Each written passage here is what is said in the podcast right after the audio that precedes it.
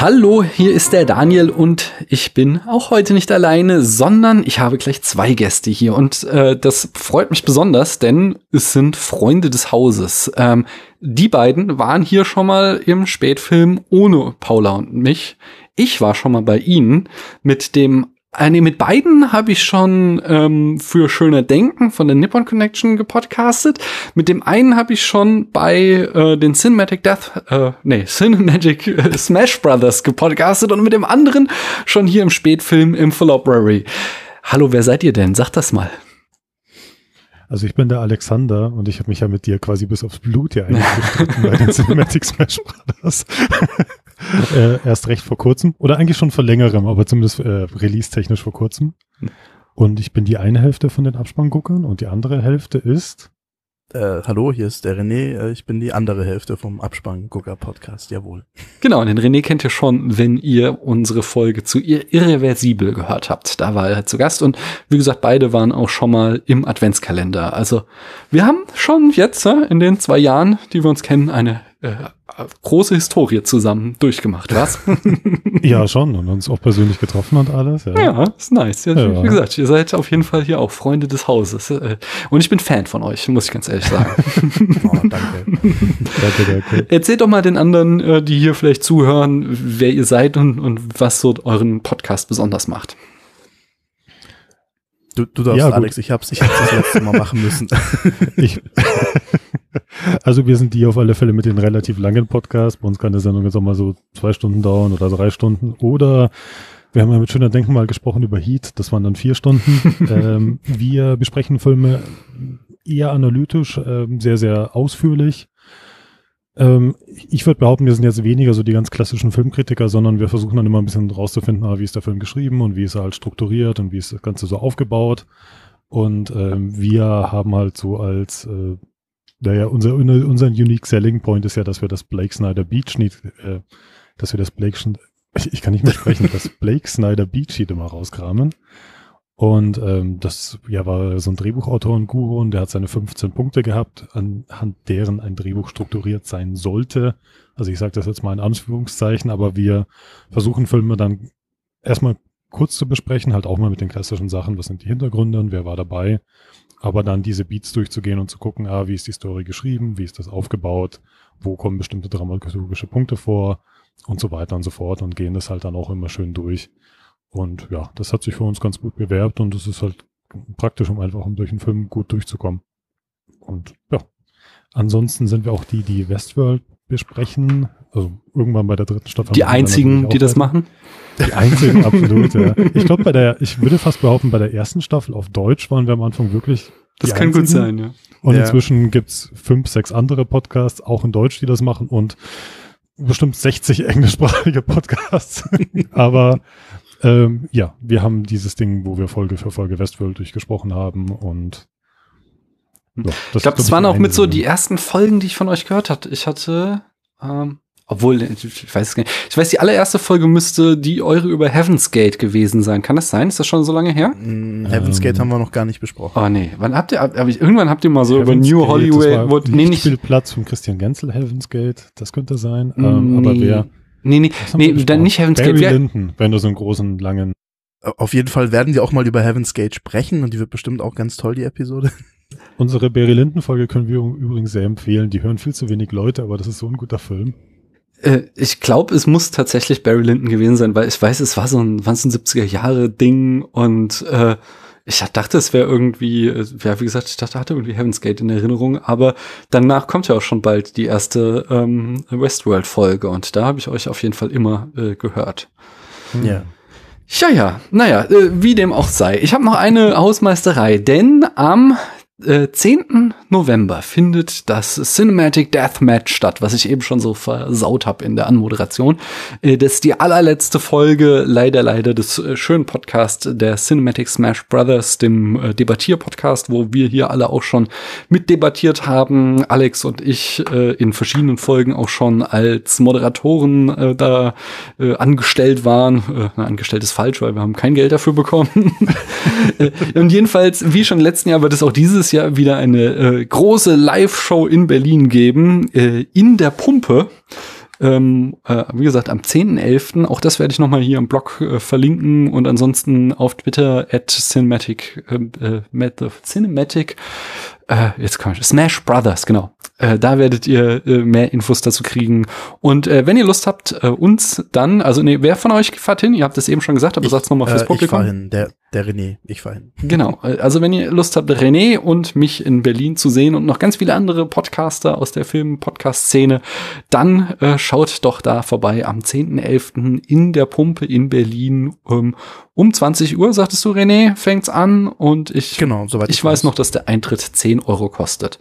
Ist ja. also einfach nur, weil, äh, um die Kosten wieder reinzubekommen, ähm, aber ich glaube, es wird sich lohnen, es wird bestimmt irgendwie drei Stunden oder so gehen und es wird eine, auf jeden Fall eine große Gaudi und ihr werdet viel Film-Podcast-Prominenz in Anführungszeichen äh, da erleben. Also bestimmt laut werden. laut? Okay. äh, ich glaube, das sind nur die Münchner Folgen, wo die Leute sich immer so. anschreien. ah. Ich bin Oder gespannt. die Wiener. Also je weiter man in den Süden kommt, desto lauter wird's ja und es wird ja dann wieder ruhiger wahrscheinlich Richtung Berlin hoch. Ich bin ja. gespannt, was René sich da vorgenommen hat. ich ich werde es ja leider verpassen, weil ich ja um die Zeit rum Nachwuchs kriege. Und, oh, ich meine, aber das ist eine der besten Entschuldigungen, warum man für sowas fehlen darf. Das ist die einzige Entschuldigung wahrscheinlich. Na, äh, also hier jetzt in, in der letzten Cinematic äh, Smash Brothers Folge, die ich moderiert habe, da sagte dann Thomas von Schöner Denken, er kommt auch nicht, weil er mit seiner Mutter in die Oper geht. Das ziemlich, finde ich auch eine ziemlich gute Entschuldigung, muss ich ganz ehrlich das sagen. Das ist auch in Ordnung. Ja, ja. ja. Wahrscheinlich noch, hat er die noch Oper besser wäre gewesen mit der Oma. Bevor der, ja? mit der Oma. Ja, dann wünschen wir dem Thomas viel Spaß an der Oper mit seiner Mutter und äh, euch viel Spaß bei Cinematic Smash Bros. Dankeschön. Mhm. Dann erzählt, äh, Alex, erzähl doch mal gleich weiter, welchen Film wir geguckt haben. Videodrome. Ah, und wie hat der oh. dir denn gefallen? Ähm, ich, ich mag den ganz gern. Also ich habe den ja lustigerweise irgendwie schon vor ewigen Zeiten mal auf dem Fantasy Filmfest gesehen. Ich glaube, mein erstes Fantasy Filmfest, wo ich 16, 17 rum war. Mhm. Und da gab es ja eine Cronenberg-Retrospektive, weil äh, Existenz gelaufen ist. Mhm. Also das war 99 und da damals habe ich Videodrom tatsächlich im Kino gesehen, auf seiner abgenudelten englischen Filmkopie. Ich habe den immer ganz gern gemocht damals. Ähm, nicht so gern wie die anderen früheren Cronenberg-Sachen. Ich finde ja zum Beispiel Rabbit total geil. Und also mir gefällt er irgendwie echt ganz gut, aber ich werde nicht so warm mit dem wie mit anderen früheren Cronenberg-Filmen oder auch mit denen, die ein bisschen später gekommen sind. Mhm. Und du, René, wie siehst du es? Um, ja, ich habe ihn, glaube ich, auch so vor zehn Jahren das erste Mal gesehen und habe halt immer gehört, äh, es ist so der Kultfilm und der soll so toll sein und äh, was ich, äh, einer der Top Ten Horrorfilme, die man gesehen haben muss, ähm, irgendwie sowas. War dann, wie das manchmal halt dann so ist, wenn man, wenn es so hochgejubelt wird, ein bisschen enttäuscht oder konnte es nicht so ganz nachvollziehen. Habe ihn relativ lange liegen lassen, jetzt eben wieder geguckt und jetzt hat er mir eigentlich doch schon ein ganz gutes Stück besser gefallen auf jeden Fall. Also ich, ich äh, also er geht ja auch schnell rum, er dauert ja auch nur knapp unter 90 Minuten, glaube ich. Und ähm, das Pacing ist eigentlich auch in Ordnung. Ähm, erstaunlicherweise hatte er auch mehr eine kohärente Story, als ich das sogar in Erinnerung hatte. Mhm. Ähm, das ist alles zusammenhängender, als ich es äh, äh, noch wusste. Ähm, also ich fand es nicht mehr so schlimm. Ähm, ich glaube, es wird aber, es wird aber glaube ich, trotzdem nicht äh, einer meiner Lieblings-Cronenberg-Filme werden. Aber ich glaube, ich sehe den, den, ähm, den Appeal, den der Film hatte oder vielleicht auch immer noch hat. Also ich finde sehr interessant, dass ähm, der auch Sachen vorhergesehen hat, natürlich, die jetzt immer noch aktuell sind oder aktueller geworden sind mit mhm. der Zeit. Und mhm. Schon relativ vorausschauend, der Film. Mir gefällt er ganz gut, also was, ne, eigentlich sehr gut sogar. Ähm, und zwar so von ähm, so diesen frühen Cronenberg, den ich, bin ich mir immer noch so am erschließen. Für mich äh, mhm. äh, beginnt der Mann eher so halt ab die Fliege und dann vor allen Dingen die Sachen, die er in den 90ern gemacht hat.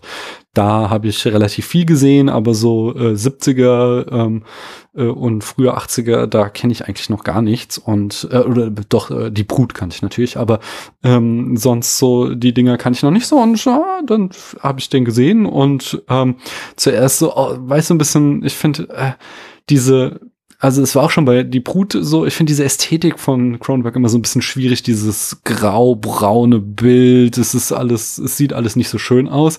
Aber ähm, der Film brauchte dann nicht sonderlich lange und dann hat er mich richtig gecatcht und ich war, je länger er lief, immer mehr angetan und am Ende wirklich begeistert. Ja. Äh, die Details, da gehen wir gleich noch drauf ein. Ich bringe erstmal die Eckdaten. Der Film, der stammt aus dem Jahr 1983. Regie, wie wir schon sagten, führte David Cronenberg. Äh, dessen Debüt war im Jahr 1969 der Film Stereo, sein Langfilmdebüt. Ich glaube, davor hat er noch ein paar Kurzfilme gemacht. Äh, ich erwähnte auch schon 1979 Die Brood, äh, The Brood. Die Brood ist äh, so sein erster Paukenschlag gewesen. 81 Scanners war so sein erster kommerzieller großer Erfolg, der ihm dann nämlich auch 1983 Videotron machen ließ äh, mit seinem bis dato größten Budget und zwar einem schon richtig dicken Budget, äh, was dem Film wiederum ein bisschen das Genick gebrochen hat. Aber dazu gleich. Ähm, 1963 fol äh, 83 folgt äh, Dead Zone. Das ist eine Stephen King Verfilmung, nicht wahr? Mhm, ähm, ja. Habe ich auch noch nicht gesehen. Ähm, aber 86 dann natürlich sein wahrscheinlich äh, einflussreichster Film überhaupt, Die Fliege. Ähm, 1991 machte er in Cannes äh, große Welle mit seinem Film Naked Lunch. Äh, 96 kam Crash. Äh, 99 Existenz. Das ist jetzt auch nur eine Auswahl, die ich vorlese. 2005 ähm, History of Violence. Äh, so in den 2000ern fing er dann an, irgendwie sich mehr von diesem Body Horror zu entfernen und mehr so in die Thriller-Ecke zu gehen. So auch 2007 mit äh, Tödliche Versprechen, Eastern Promises. Und äh, sein bis dato letzter Film als Regisseur war Maps to the Stars. Den kenne ich gar nicht. Habt ihr den gesehen?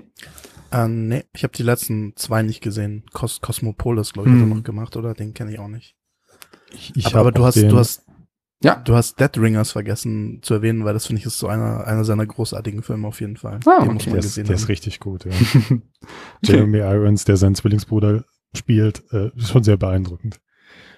Ah, nice, ich, nice. Ich, das, das habe ich jetzt äh, auch noch nicht. Wann, wann, wann, wann, wann ist der? 88. Ah. Ja, genau, Ende 80er. Hm. Ah. Ich, äh, es gab noch mal diesen Sigmund Freud-Film, den ich auch ganz gern sehen wollte. Ich überlege gerade, wie er heißt. Ja, ich habe den gesehen, ich habe den Namen leider auch vergessen. Ähm, war natürlich jetzt nicht was, was man von Cronenberg irgendwie so erwartet, aber hm. der war ziemlich großartig. Hm. Mhm. Okay. Und äh, also von den Klassikern, also ich finde halt Rabbit wirklich gut. Also mhm. von seinen richtig alten Sachen noch. Äh, also der ist auch wirklich eine Empfehlung. Ich mag den total gern. Ganz interessante äh, Castingwahl. Ähm, ja, ist auch ein wirklich guter Film. Nice, nice, nice. Mhm. Ähm, das Drehbuch schrieb auch Mr. Cronenberg ähm, und die Produktion hatten Claude Heroux ähm, inne, der auch äh, schon Scanners und The Brood produziert hatte und Pierre, Pierre David, ähm, der äh, neben Scanners und The Brood auch äh, zum Beispiel bei Platoon mitproduziert hat. An der Kamera war Mark Irwin, der hat in den 80ern viel Cronenberg und viel Wes Craven gemacht und unter anderem auch äh, The Blob, den ich hier vor zwei Jahren, glaube ich, auch mit Patrick vom Bahnhofskino besprochen habe. Und äh, dann ist er in so eine ähm, weirde Comedy-Schiene abgerutscht und macht also mit, erst mit Dumm und Dümmer und dann ähm, Something There's Something About Mary. Mhm. Ähm, und seitdem macht er nur noch so eher semi-gute Comedies, wo er die Kamera führt. Äh, ist irgendwie ein interessanter Karriereumschwung gewesen. Gibt vielleicht mehr Geld. Ja, das kann gut sein. Das kann gut sein. Ich fand's ganz lustig, dass auch der Kameramann ist äh, von Robocop 2. Ah ja, genau. Also, also, also so in den 80ern, da war er noch so eher auf der Gewalt- und Horror- und Action-Schiene und dann ähm, plötzlich ging's in diese äh, kommerziellen Komödien. Ja, Moses Jones und was weiß ich, was ich da gelesen habe. Ja. Aber halt auch A Scream, also da ja. sind schon ein paar Klassiker dabei. Ja. Mhm.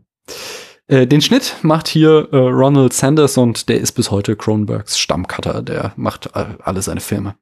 Und in der Musik haben wir einen ganz großen, das, äh, die stammt nämlich von Howard Shaw, äh, der so Sachen gemacht hat wie Das Schweigen der Lämmer, Sieben, Der Herr der Ringe oder The Aviator. Ja, der ist ja auch wirklich mit Cronenberg einfach aufgewachsen, oder? Also der hat ja alles ja. für ihn gemacht und fing halt dann an, also hat ja, glaube ich, immer alle Cronenberg weitergemacht. So, ich glaube zumindest so fast alle, wenn nicht sogar alle und ähm, fing halt dann auch andere Sachen zu machen, wie Schweigen der Lämmer und dann später Herr der Ringe und alles. Ja, hm. ja und heute wahrscheinlich eine der einflussreichsten im äh, Geschäft. Hm.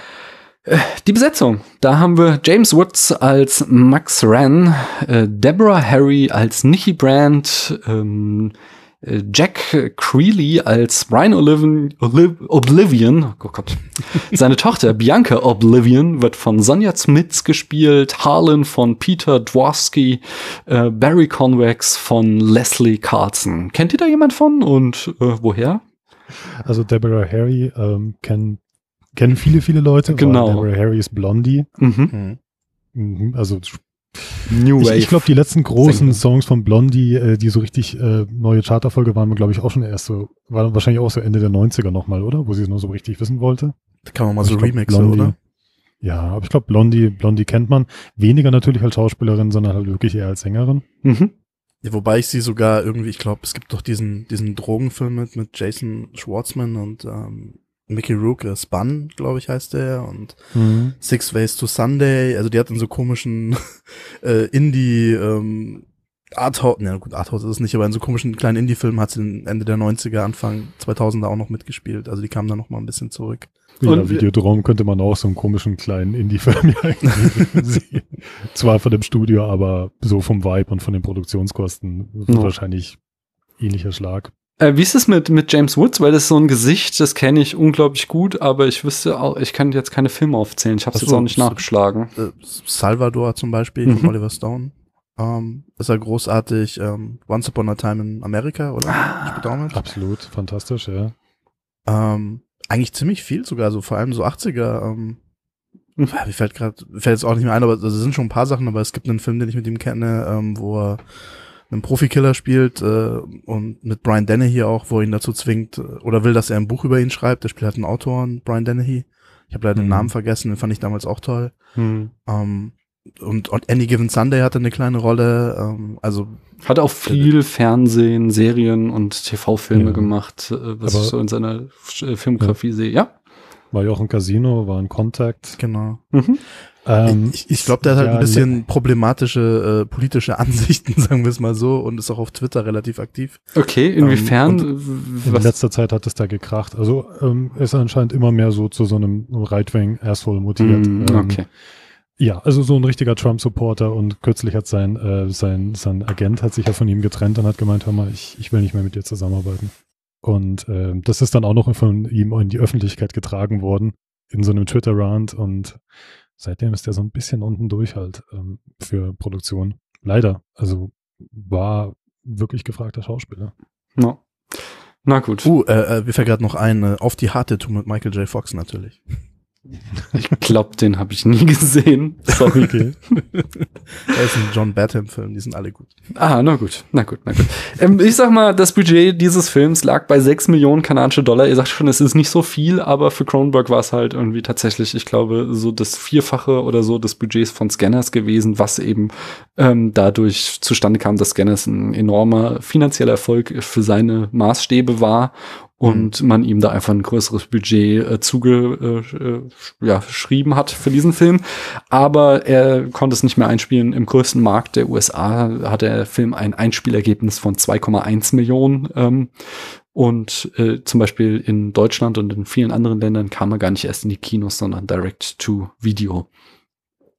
Ja, der ist total untergegangen, ja. Ja, Äh, Wobei er dann beim Home-Video war ja unglaublich erfolgreich, wenn ich es richtig verstanden habe. Passenderweise, ja. ja, passenderweise. Ja, ich glaube, er hat äh, insgesamt im Laufe der Jahre so eine gewisse Legacy aufgebaut. Ähm, ich sage euch noch das Genre. Ähm, man könnte ihn natürlich irgendwie Thriller, Horror, möglicherweise Science Fiction ein bisschen mit reinpacken und einen sehr schönen ähm, äh, Genre-Definition habe ich gelesen. Techno-Surrealismus. das gefiel mir sehr gut. So. Ja. Man könnte doch Satire so ein Ja, bisschen genau, dazu jeden Fall. tun und äh, äh, das typische Cronenberg-Genre wird ja mal als Buddy Horror bezeichnet. Das wird natürlich auch erfüllt. Da haben wir die ein oder andere Buddy-Horror-Szene auf jeden Fall. ja, absolut, ja. Irgendjemand von euch hat jetzt die große Ehre, mal die Handlung in circa fünf Sätzen zusammenzufassen. Da müsst ihr euch jetzt streiten, wer das machen soll. Ich kann schon machen. Ja, sehr schön. Äh, Max Wren, äh, Chef von einem obskuren kleinen Kabelsender und äh, ist immer noch neuem Stoff für, äh, für sein Nischenpublikum. Muss immer härter sein, sexier sein, möglichst billig und irgendwann wird ihm dann von so einem Assistenten Videodrom präsentiert. Pure Gewalt, Horror ohne Plot. Die Sendung ist offenbar abgefangen von so einem verschlüsselten Satellitensignal und Max will unbedingt das haben. Also Max will Videodrom, aber Videodrom ist äh, brandgefährlich und je mehr Max äh, quasi Kontakt hat mit Videodrom, desto mehr und mehr verändert er sich und irgendwann weiß er dann halt auch nicht mehr, was real ist und was vielleicht eine Halluzination ist oder was, was noch Schlimmeres ist. Hm. Und ja, Ich denke- wird der Film bizarrer und bizarrer. Ja, das, das ist doch ein guter, eine gute Zusammenfassung. Äh, und dann habe ich noch so eine, eine Handvoll Fun Facts ähm, rausgesucht. Ihr könnt da gerne ergänzen, äh, wie ich euch kenne, habt ihr da bestimmt auch noch was in der Hinterhand. Ähm, was ich ganz gespannt fand, war zum Beispiel, dass äh, Cronenberg so auf die Idee zu dem Film und dieser halt, äh, man findet ein äh, verbotenes Programm, äh, was da mhm. über den Äther gesendet wurde.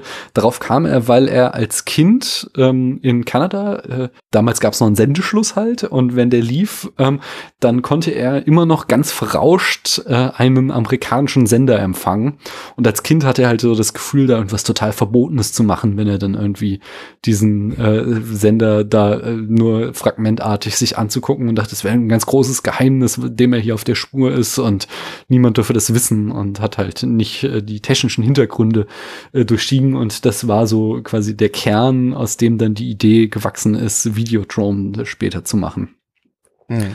Ähm, und was ich auch noch ganz spannend fand, war, dass äh, Kronberg halt später dann an der Uni von Toronto äh, Literatur studiert hat und äh, zwar zur Zeit, als Marshall McLuhan dort ähm, den Lehrstuhl für Media Studies innehatte. Und Marshall McLuhan ist so der Gottvater der Medientheorie und ähm, hier sind auch extrem viele und extrem starke Einflüsse von Marshall McLuhan in diesem Film. Allen voran halt dieser ähm, Mr. Oblivion, der ist halt ein, ein Stand-in für McLuhan auf jeden Fall.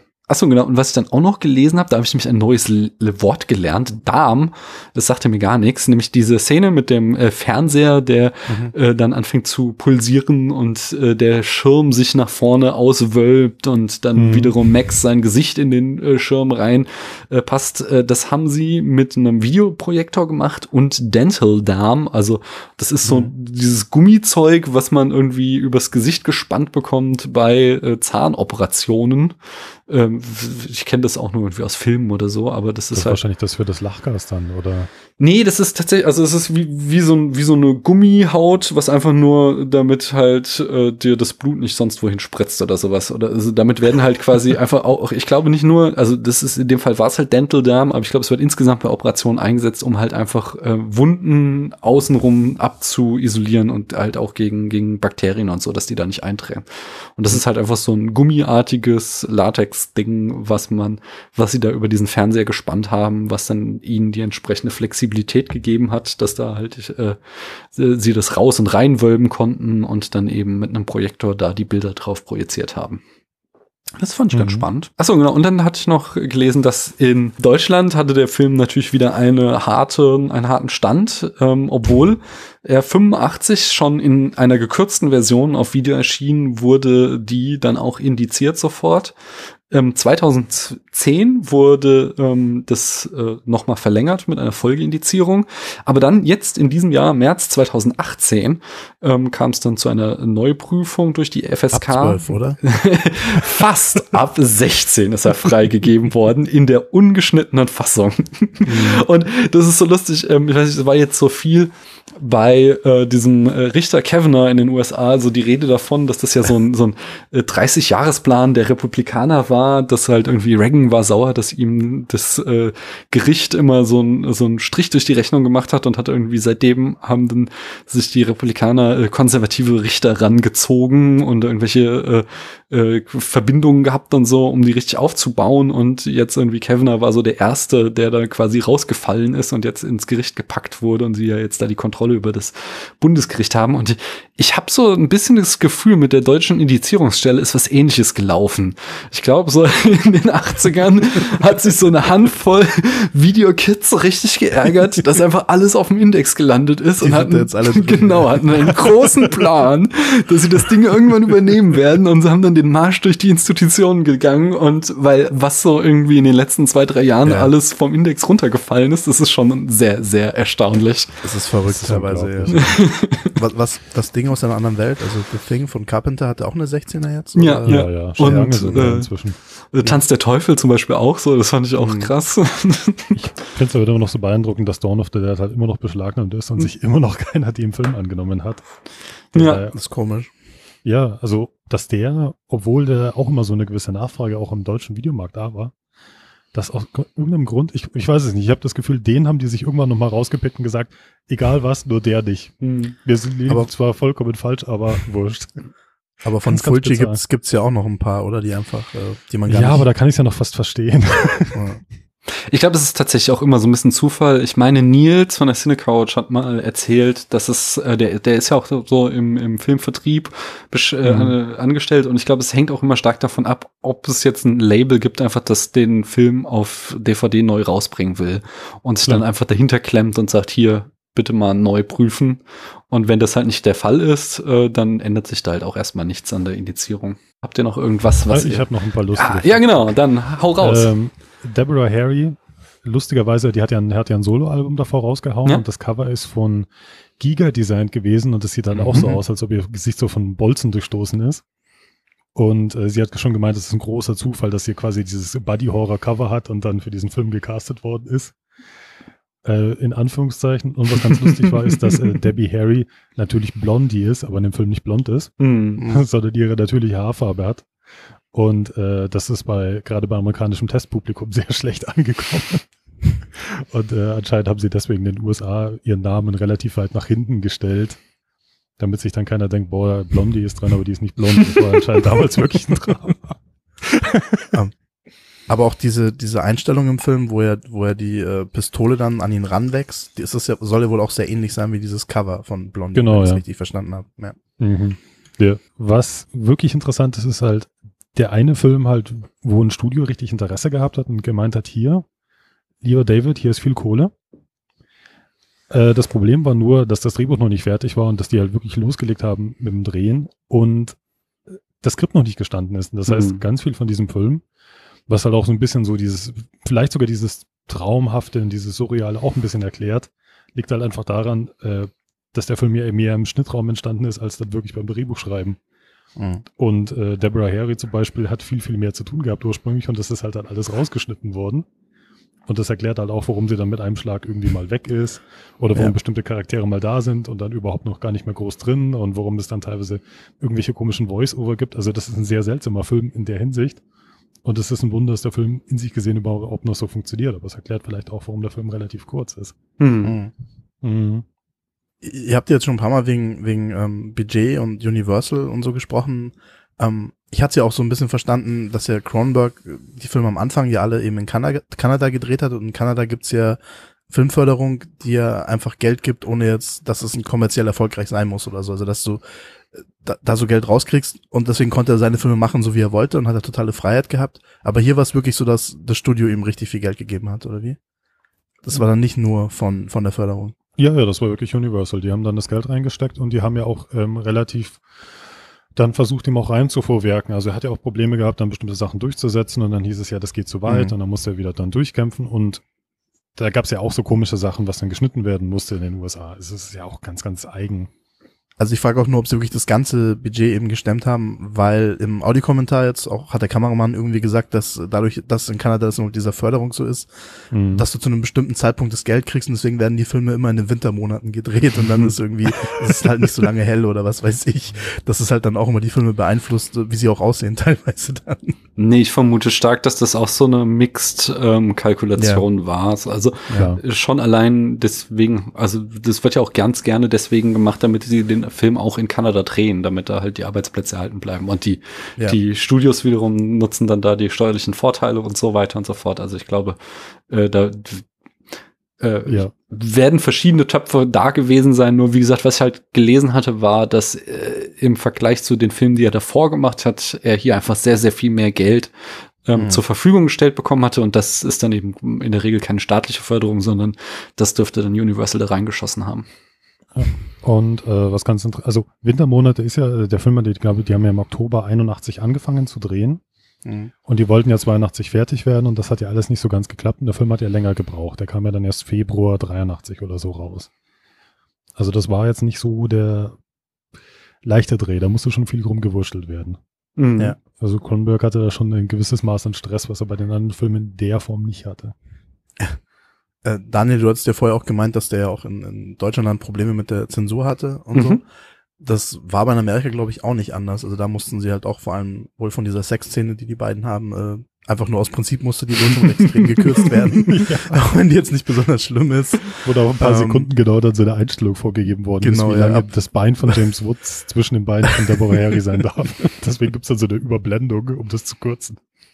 Oder, oder die, äh, eine von diesen Folterszenen haben sie irgendwie gemeint, äh, da wird einer kastriert oder irgendwas und das ist eigentlich gar nicht so, es wirkt nur so, ach, was weiß ich. Also, ja, da gab es wohl auch viele Probleme.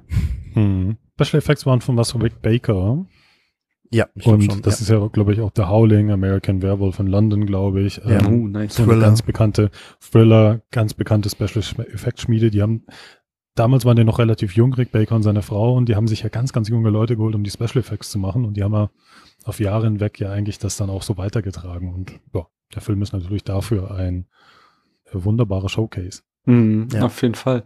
Ähm, diese, diese Pistole, die hat mich total stark dann an das erinnert, was äh, Cronenberg später mit Existenz macht, mit diesen äh, ähnlich, ja. Geräten, die Ja. mit Menschen so verschmilzen. Äh, Mhm. Die Walter PPK, wo dann Max Ren tatsächlich die James Bond Pistole sogar hat. ah. Nur, dass irgendwelche Bolzen halt dann noch zusätzlich rauskommen. Deswegen ist es ja auch so eine, so eine, ist ja schön, weil es als Fantasie so schön funktioniert, weil es ja sogar die, eine der bekanntesten Filmpistolen überhaupt ist. Mhm. Was mir ganz gut gefällt, ist ja ähm, die ganzen Kassetten, die man in den Film sieht. Und man sieht ja ganz viele atmende Videokassetten. Und ich Ja. meine jetzt wirklich atmende Videokassetten, wer den Film noch nicht gesehen hat. Und das sind alles Beta-Kassetten. Und das war ja so kurz nachdem VHS ja quasi Beta ähm, Beta ja, leider übertrumpft hat. Ja, genau. Und Mhm. Beta war ja das bessere Format. Und sie haben ja dann diese kleineren Kassetten ja auch nur genommen, weil das in den Special Effects besser funktioniert hat. Mhm. Also es gibt ja diese Stellen, wo dann Kassetten in Menschen reingesteckt werden und die kleinere Kassette hat halt besser gepasst. Aber wahrscheinlich haben sie deswegen auch so eine kleine Pistole genommen. Wahrscheinlich. Keine Magnum. Kommen wir doch zum Kernstück, oder was? Du wolltest jetzt dann schön über den Film nochmal diskutieren. Genau. reden. Jetzt äh, wollte ich mich dem Film Mhm. nochmal äh, inhaltlich widmen. Und da hatte ich ja so eine ganz verrückte Idee, dass ihr ähm, mal guckt, was ihr da so für Beats rausholen könnt. Und ich wiederum mal gucke, was ich denn da so an philosophischen Theorien rausholen können. Oder insgesamt so, äh, was für Themen der Film aufmacht. Und wir dann vielleicht da so ein bisschen über beides, äh, ja, quatschen können. Erzählt aber doch mal erstmal, wenn ihr sie zusammenkriegt, was es denn so für, oder was die wichtigsten Beats zumindest sind von Herrn Schneider. Ähm, also insgesamt gibt's 15 Beats natürlich. Die, Natürlich. wichtigsten- ähm, ich, ich, es ist jetzt schwer zu sagen, ein Beat ist jetzt wichtiger als der andere. Es gibt Beats, die sind jetzt schwerer zu finden. Ähm, Na, sagen wir doch mal, jeder, jeder kennt ja die Dreiaktstruktur, da zumindest jeder Genau. schon mal davon gehört und Mhm. äh, das findet sich hier eben auch wieder und das heißt, du hast natürlich immer diese äh, Act Breaks und ähm, das ist natürlich schon mal sehr wichtig. Das sind natürlich die Sachen, wo ähm, fundamentale Dinge passieren oder große Dinge und dann gibt's noch sowas wie einen Midpoint, das ist dann auch nochmal eigentlich eine Art Act Break, wo auch nochmal was Großes passiert. Ähm, äh, ja, ich würde sagen, das sind so die größten, oder? Ja, Katalyst das ist auch nicht ist, schlecht. Und du brauchst halt einen Aufbau. Also deswegen, ähm, es macht schon alles irgendwie Sinn, aber man hat ja halt irgendwie, man muss halt erstmal das Szenario erklären und das dann irgendwie quasi kaputt machen. Mhm. Und dann gibt's halt in der Mitte halt immer so einen Punkt, wo sich dann alles nochmal ein bisschen dreht. Mhm. Und das ist halt immer so eine, so eine schöne Geschichte. Aber was wir zum Beispiel haben, also Blake Snyder hat ja zum Beispiel immer so diese Idee von so einem Eröffnungsbild. Mhm. Und das Eröffnungsbild spiegelt das Endbild. Und wir haben ja das Eröffnungsbild von diesem Film, dass dann Max zu seinem Fernseher aufwacht und dann quasi mir auch eine weibliche Stimme sagt, doch wach doch mal auf. Und Fernsehen läuft. Und das ist ja schon fast so wie Alexa oder Siri, wo Mhm. Ja. ihm dann quasi gesagt wird, komm, aufwachen, guten Morgen. Und ähm, der Fernseher geht quasi an und Max wacht auf. Und wenn man sich halt dann das Endbild anschaut, das ist halt, ich weiß nicht, können wir spoilern oder wie wollen wir das machen? Ich denke, wir spoilern heute einfach mal durch. Ja gut, äh, dann geht halt der Fernseher aus und der aus und der schießt sich in den Kopf. das ist ja im weitesten Sinn das Ende. Also Und es wird ja auch, spricht ja auch eine Frau zu ihm natürlich vom Fernseher. Also, genau, das passt schon Frau zusammen. spricht zu ihm und dann dann ist der Fernseher aus und dann ist er aus. Äh, gibt ja sogar die Theorien, dass das ja quasi wie so eine Art Schleife ist. Also er, er schießt sich am Ende und dann, dann wacht er quasi wieder auf. und dann läuft das quasi dann wie so eine Art Zeitschleife.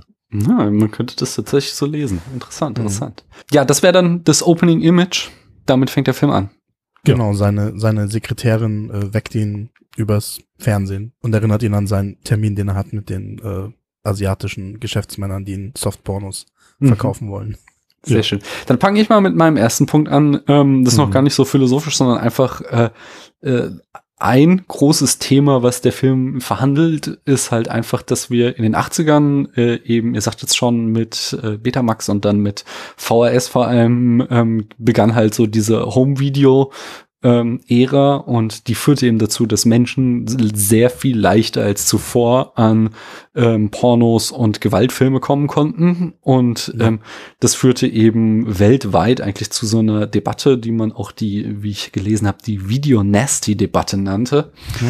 ähm, wo eben äh, ja Konservative vor allem da mal wieder den Untergang des Abendlandes drinne sahen und das möglichst alles verbieten wollten und äh, das eben zu wilden wilden, äh, ja, wilden Diskussionen in der Öffentlichkeit führte und beispielsweise in den Vereinigten Staaten 1984 dann auch irgendwie der äh, Video Recordings Act ähm, äh, erlassen wurde, wo einfach ähm, äh, was einfach eine harte Zensur war, wo ähm, irgendwie harte Gewaltfilme wie zum Beispiel Cannibal Holocaust war da eine der ganz großen frühen Skandalfilme, die dann einfach verboten wurden aufgrund von strengerer Gesetzgebung im Rahmen dieser Debatte. Und ähm, Cronenberg selbst sagte eben, dass dieser Film von ihm aus, ähm, deswegen war es sehr gut, dass Alex vorhin nochmal den Satire als ähm, als, als Genre mit reingeworfen hat, dass dieser Film eben eine satirische Antwort auf diese Debatte von ihm war, ähm, nach dem Motto, äh, wenn es wirklich so wäre, dass Gewaltbilder automatisch gewalttätige Menschen machen, ähm, das Szenario wollte er einfach mal durchspielen und deswegen hat er diesen Film gemacht oder dieses Thema eben in diesem Film verhandelt. Ähm, äh, er, er ist da nicht auch nicht, also er lässt das ja auch nicht so stehen, sondern es wird dann hier nochmal gesagt, dass halt Videotrome irgendwie, äh, wie ist das, irgendwelche Frequenzen im Gehirn anspricht. Mhm. Da werden irgendwelche äh, Mikrowellen oder so gesendet und dadurch werden dann die Menschen halt, ähm, wächst ihnen ein Tumor. Da kommen wir auch später nochmal zu, äh, äh, der aber auf jeden Fall sie dann irgendwie gewalttätig werden lässt. Und äh, äh, ja, das ist so das erste große Thema, was er hier auf jeden Fall in diesem Film verhandelt. Mhm. Was wäre denn äh, der nächste spannende Beat dann? äh, ähm, der nächste Theme ist Stated. Ja. ja. Was ist das Theme Stated? Ähm, also das ist immer das, das, wo René und ich uns relativ schwer auftun, weil das manchmal ganz unklar ist. Also normalerweise ist es nicht, was, der, was die Hauptfigur sagt, sondern als irgendeine Nebenfigur relativ am Anfang vom Film sagt. Da würde ich sagen, ist das relativ klar, weil man hat ja dann schon äh, Brian Oblivion, also ein, ein Mensch, der nur im Fernsehen auftaucht und eigentlich nur in diesen Monologen spricht. Und der hat dann diese Rede doch, die er doch dann hält. Ähm, the battle for the mind of North America will be fought in the video arena, the videodrome und dann was the television screen is the retina of the mind's eye und diese ganzen Sachen, wie, wie das unser Leben verändert und wie das dann so drauf geht und so, das ist ja ganz stark schon mal so ein Ding. Ja, normalerweise sind es ja eher immer so, so Thesen, die halt irgendwie aufgestellt mhm. werden. Also für sich jemand, der zu schnell Auto fährt, äh, wird wahrscheinlich jemanden umfahren oder so und dann ist der, der Rest des Films muss dann sozusagen äh, dann sagen, ja, das stimmt oder nicht. Und dann unser Hauptdarsteller fährt dann zum Beispiel zu schnell und fährt jemanden um. Und dann geht der Film halt darum. Also sowas ist immer dieses Team stated oder jemand, äh, der die Person, die das Geld hat, äh, die bestimmt äh, alles auf der Welt. Und dann mhm. ist halt immer die Frage, stimmt's oder stimmt's nicht. Das ist äh, laut äh, Blake Snyder dieses äh, Theme stated. Mhm. Und das kann, er, er persönlich hat das wohl immer äh, auf Seite 5, also bei Minute 5 gemacht, aber es kann sich überall im Film finden, manchmal auch erst ganz am Schluss oder so. Ähm, aber ich würde auch mal Alex zustimmen, dass das äh, auf jeden Fall in dieser Talkshow ist. Ich glaube aber auch, dass das äh, zum Beispiel Sachen sein können, die die ähm, Moderatorin dann ja auch fragt. Die schmeißt ja auch so ein paar Thesen rein von wegen. Ja, klar. Genau, also macht äh, die diese ganze Debatte im Fernsehen ist ja eigentlich mehr ja. oder weniger, um was es geht und so weiter und so fort. Kommt ein bisschen genau. später, ist auch nicht auf Seite 5, sondern es kommen so gewisse Sachen vom Setup tatsächlich dann schon davor. Setup wäre dann so der nächste Punkt. Mhm. Äh, Setup ist normalerweise einfach der Aufbau der Welt. Was, was haben wir hier? Wir haben Max Wren. Die Leute haben übrigens alle so tolle Namen, oder? Ja.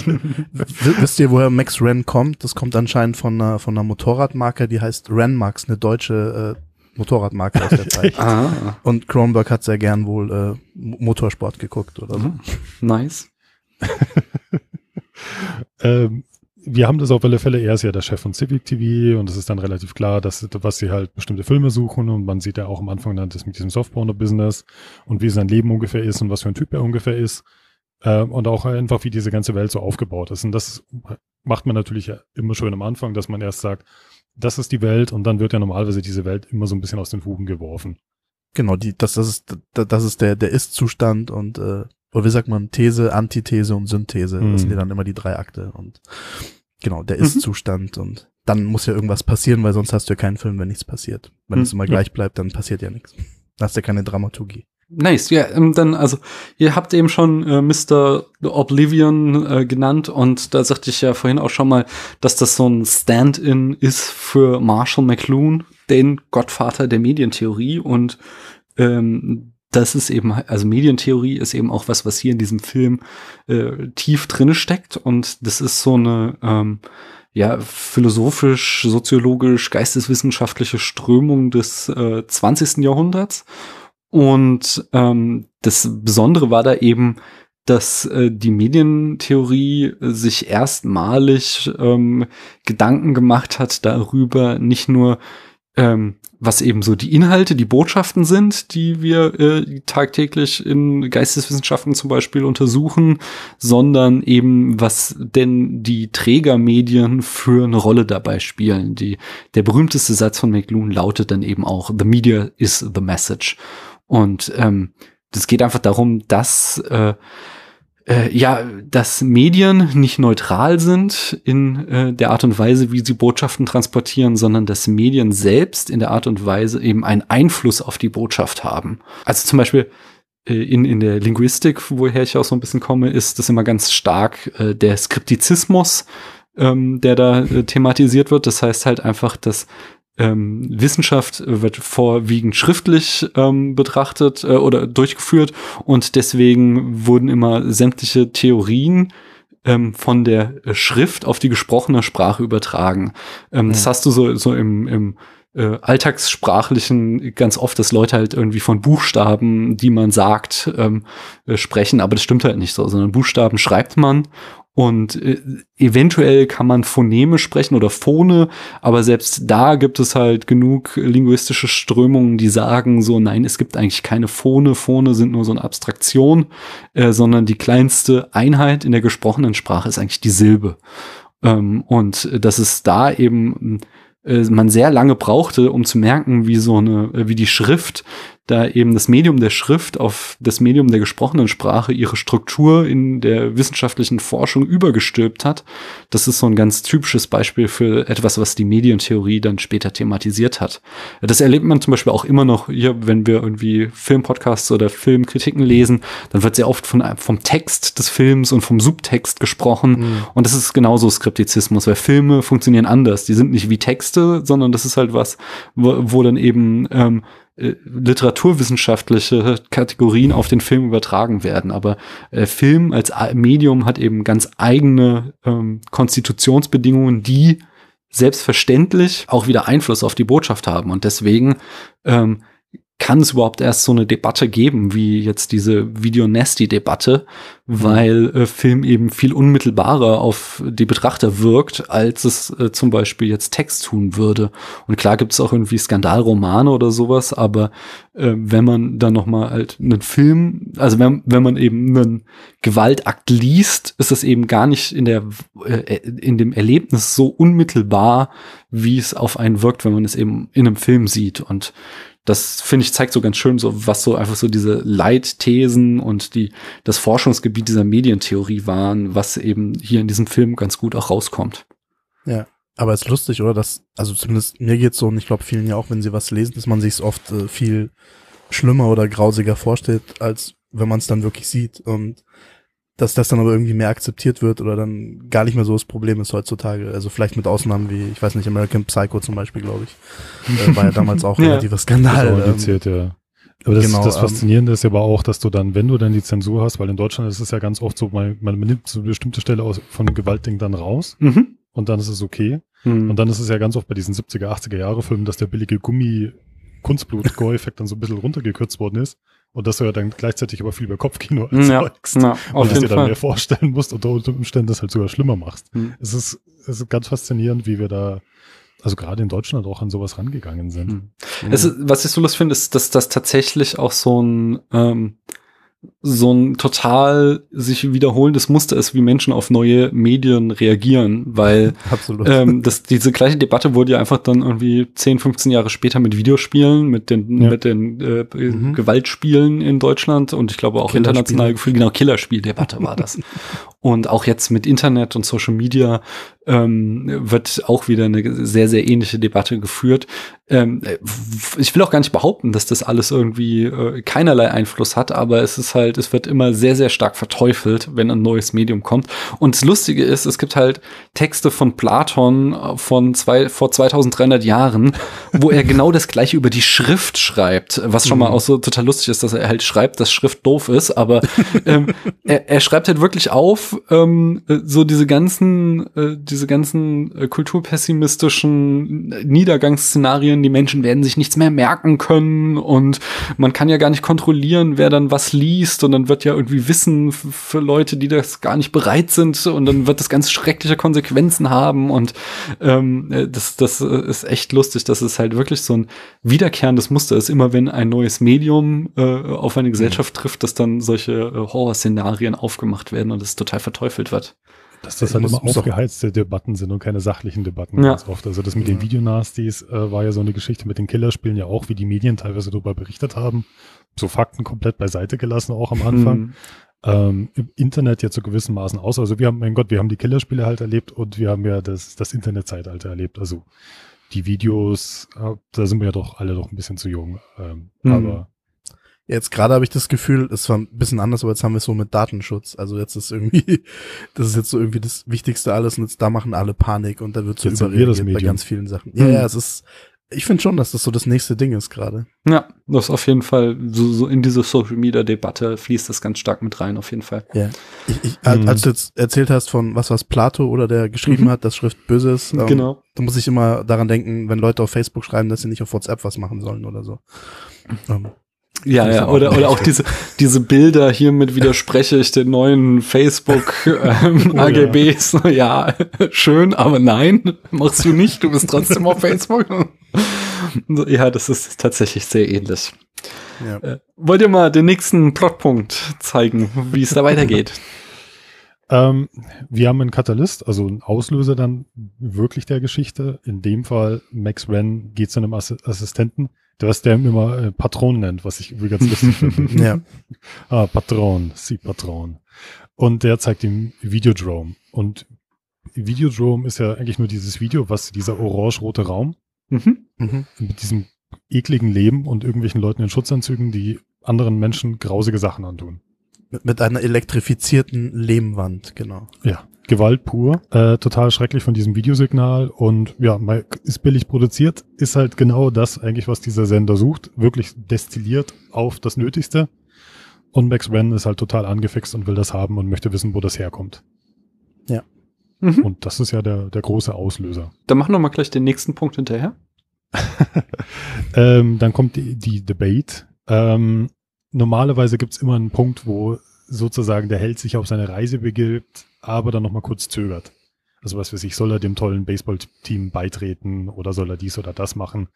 Mhm. Ähm, ich bin jetzt nicht ganz hundertprozentig sicher bei der Debate. Also zu gewissen Maßen, es gibt ja tatsächlich jetzt zu dem Punkt ja wirklich eine Debatte, das ist ja die TV-Debatte, wo ja bestimmte Be- Punkte ja nochmal äh, besprochen werden, so warum macht man das und warum bietet man das dann Leuten an und Max sich ja sozusagen aus diesem Ding rausredet.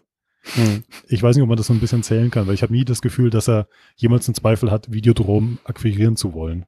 Na, du hast so eine so ein bisschen Debatte, wo er halt dann äh, Nikki, also Blondie, ähm, so, was sie ja dann sagt, weil er sich ja nicht so sicher ist, ob es ihr zeigen soll oder nicht, weißt du.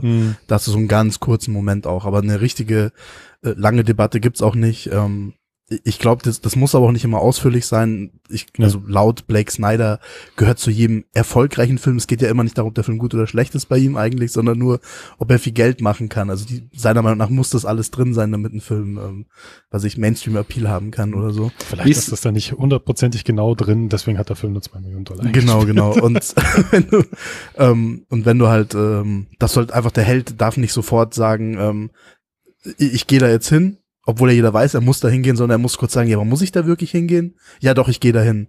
Dass du so einen Moment nochmal brauchst des Innehaltens, bevor dann der Film wirklich losgeht.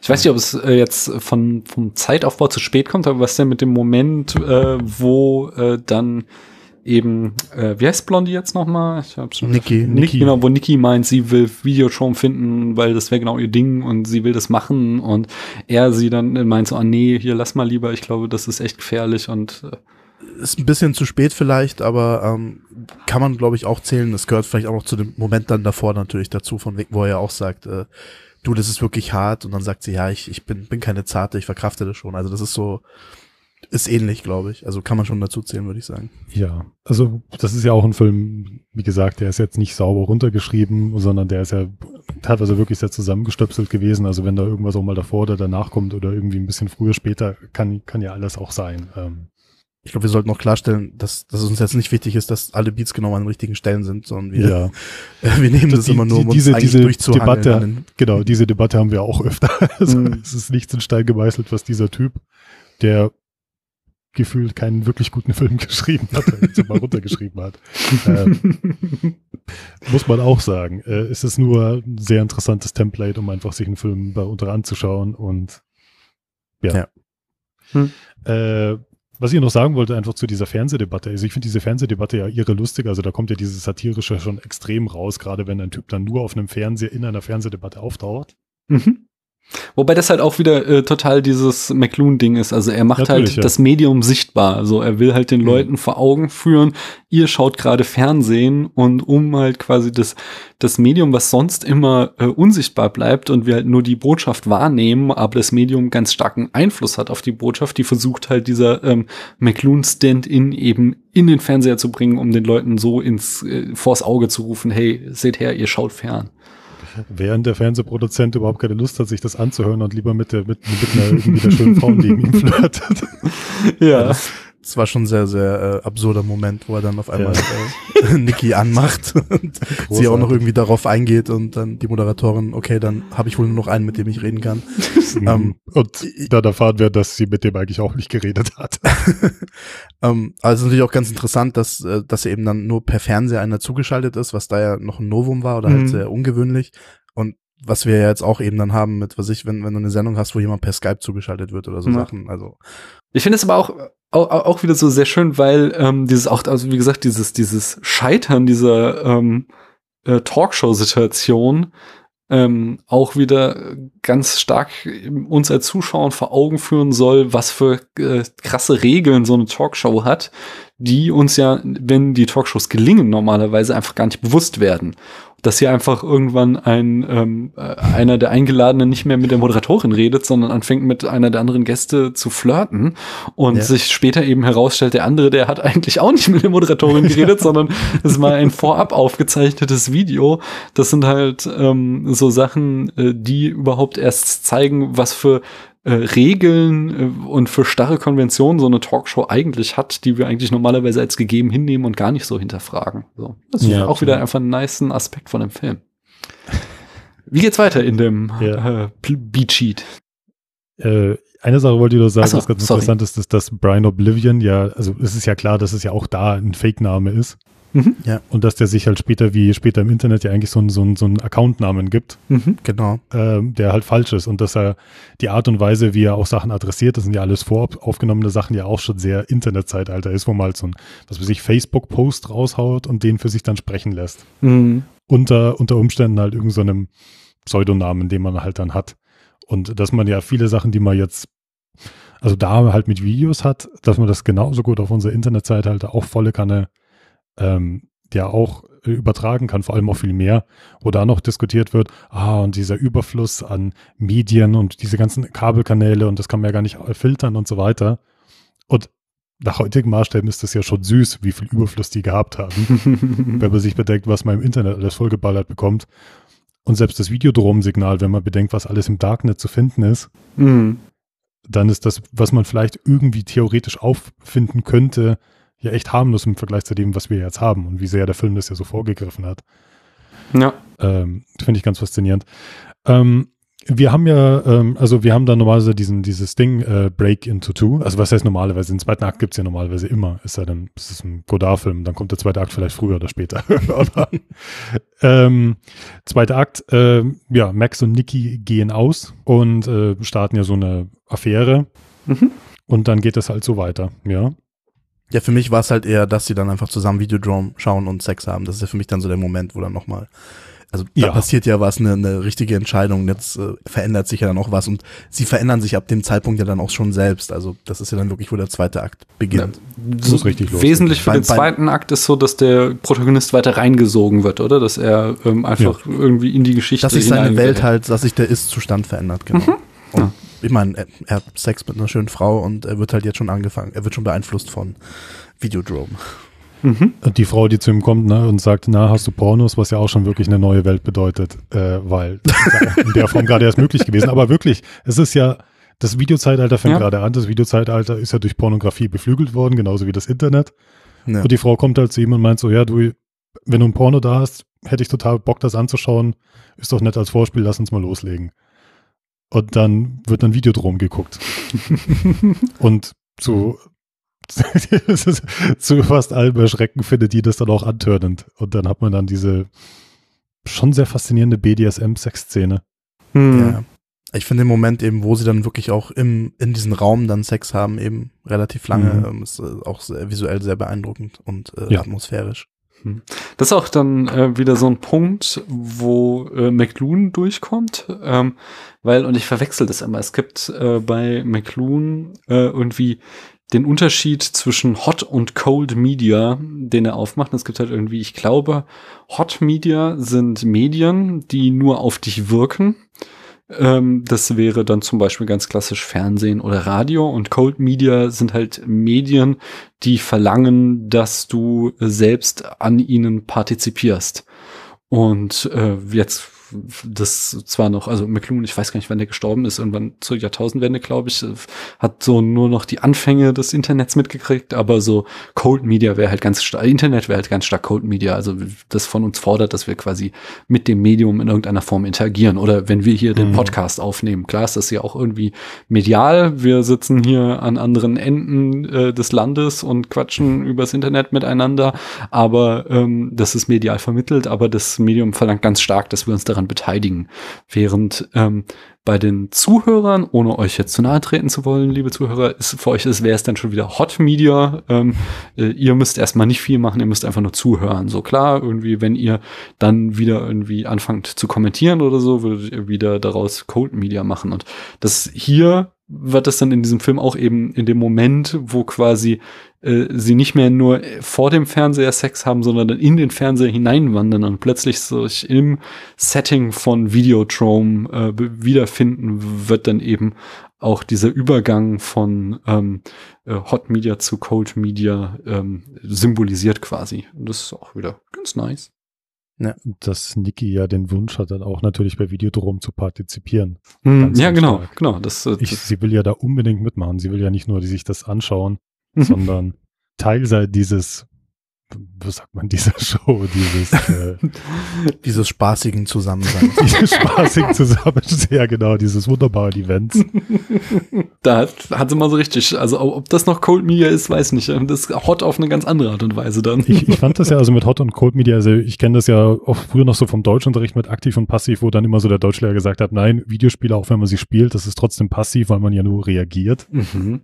Okay. Und äh, das ist dann nur so abgetan worden, so, nein, man spielt ein Videospiel und man kann ja nach links und rechts laufen, aber nein, das ist vorgegeben, deswegen passives Medium. Ich weiß nicht, wie du das siehst. Ähm, fand ich ganz faszinierend, wie äh, das teilweise dann so richtig abgetan worden ist. Ja, ich Aber, glaube, äh, das Finde find ich sehr fragwürdig. es ist eher auf Unverständnis des Mediums wahrscheinlich zurückzuführen, diese Ja. Definition. ja, wie geht's weiter beim, äh, bei unseren Plotpunkten? Wir haben die B-Story. Mhm. Haben wir die hier? Äh, Ähm, schwer. schwer. Ähm, ich ich würde ein bisschen behaupten, also die B-Story ist ja ganz oft, es gibt eine Hauptgeschichte und eine B-Story ist ganz oft halt so eine Liebesgeschichte zum Beispiel, die du kommt oder sowas. Ähm, das ist ja mit gewissem Maß mit Niki gegeben, das ist zum gewissen Maß mit Bianca gegeben, also dass man Max hat mit so einem Verhältnis zu anderen Frauen, aber es ist sehr, mit, sehr mit viel. seiner, ja. mit seiner Sekretärin auch ein bisschen, das ist so Hm. ja, historic. und selbst mit, äh, wie heißt die, Marsha, Marsha, ja, diese ein bisschen. Marsha, diese Osteuropäerin, also so, ein- so ein bisschen, das sind so diese menschlichen Sachen, die immer wieder so, so kommen, aber das ist in dem Film, äh, der Film hat da nicht so viel Zeit dafür. Also B-Story soll ja eigentlich auch immer so, eigentlich dann das, das, das Thema tragen eben vom Film, das etabliert wurde am Anfang und das sind dann meistens die Charaktere, die dann, was ich so, die besten Freunde in einer romantischen Komödie, die dann dem Charakter, wenn er ganz unten ist, halt irgendwie nochmal sagen, äh, um was es eigentlich geht und dann, ach ja, und dann rennen sie zum Flughafen und kommen dann zusammen mit ihrer Frau oder Hm. sowas. Das ist dann meistens auch B-Story. Ich habe auch ein bisschen überlegt, ob das nicht sogar Brian Oblivion selber ist.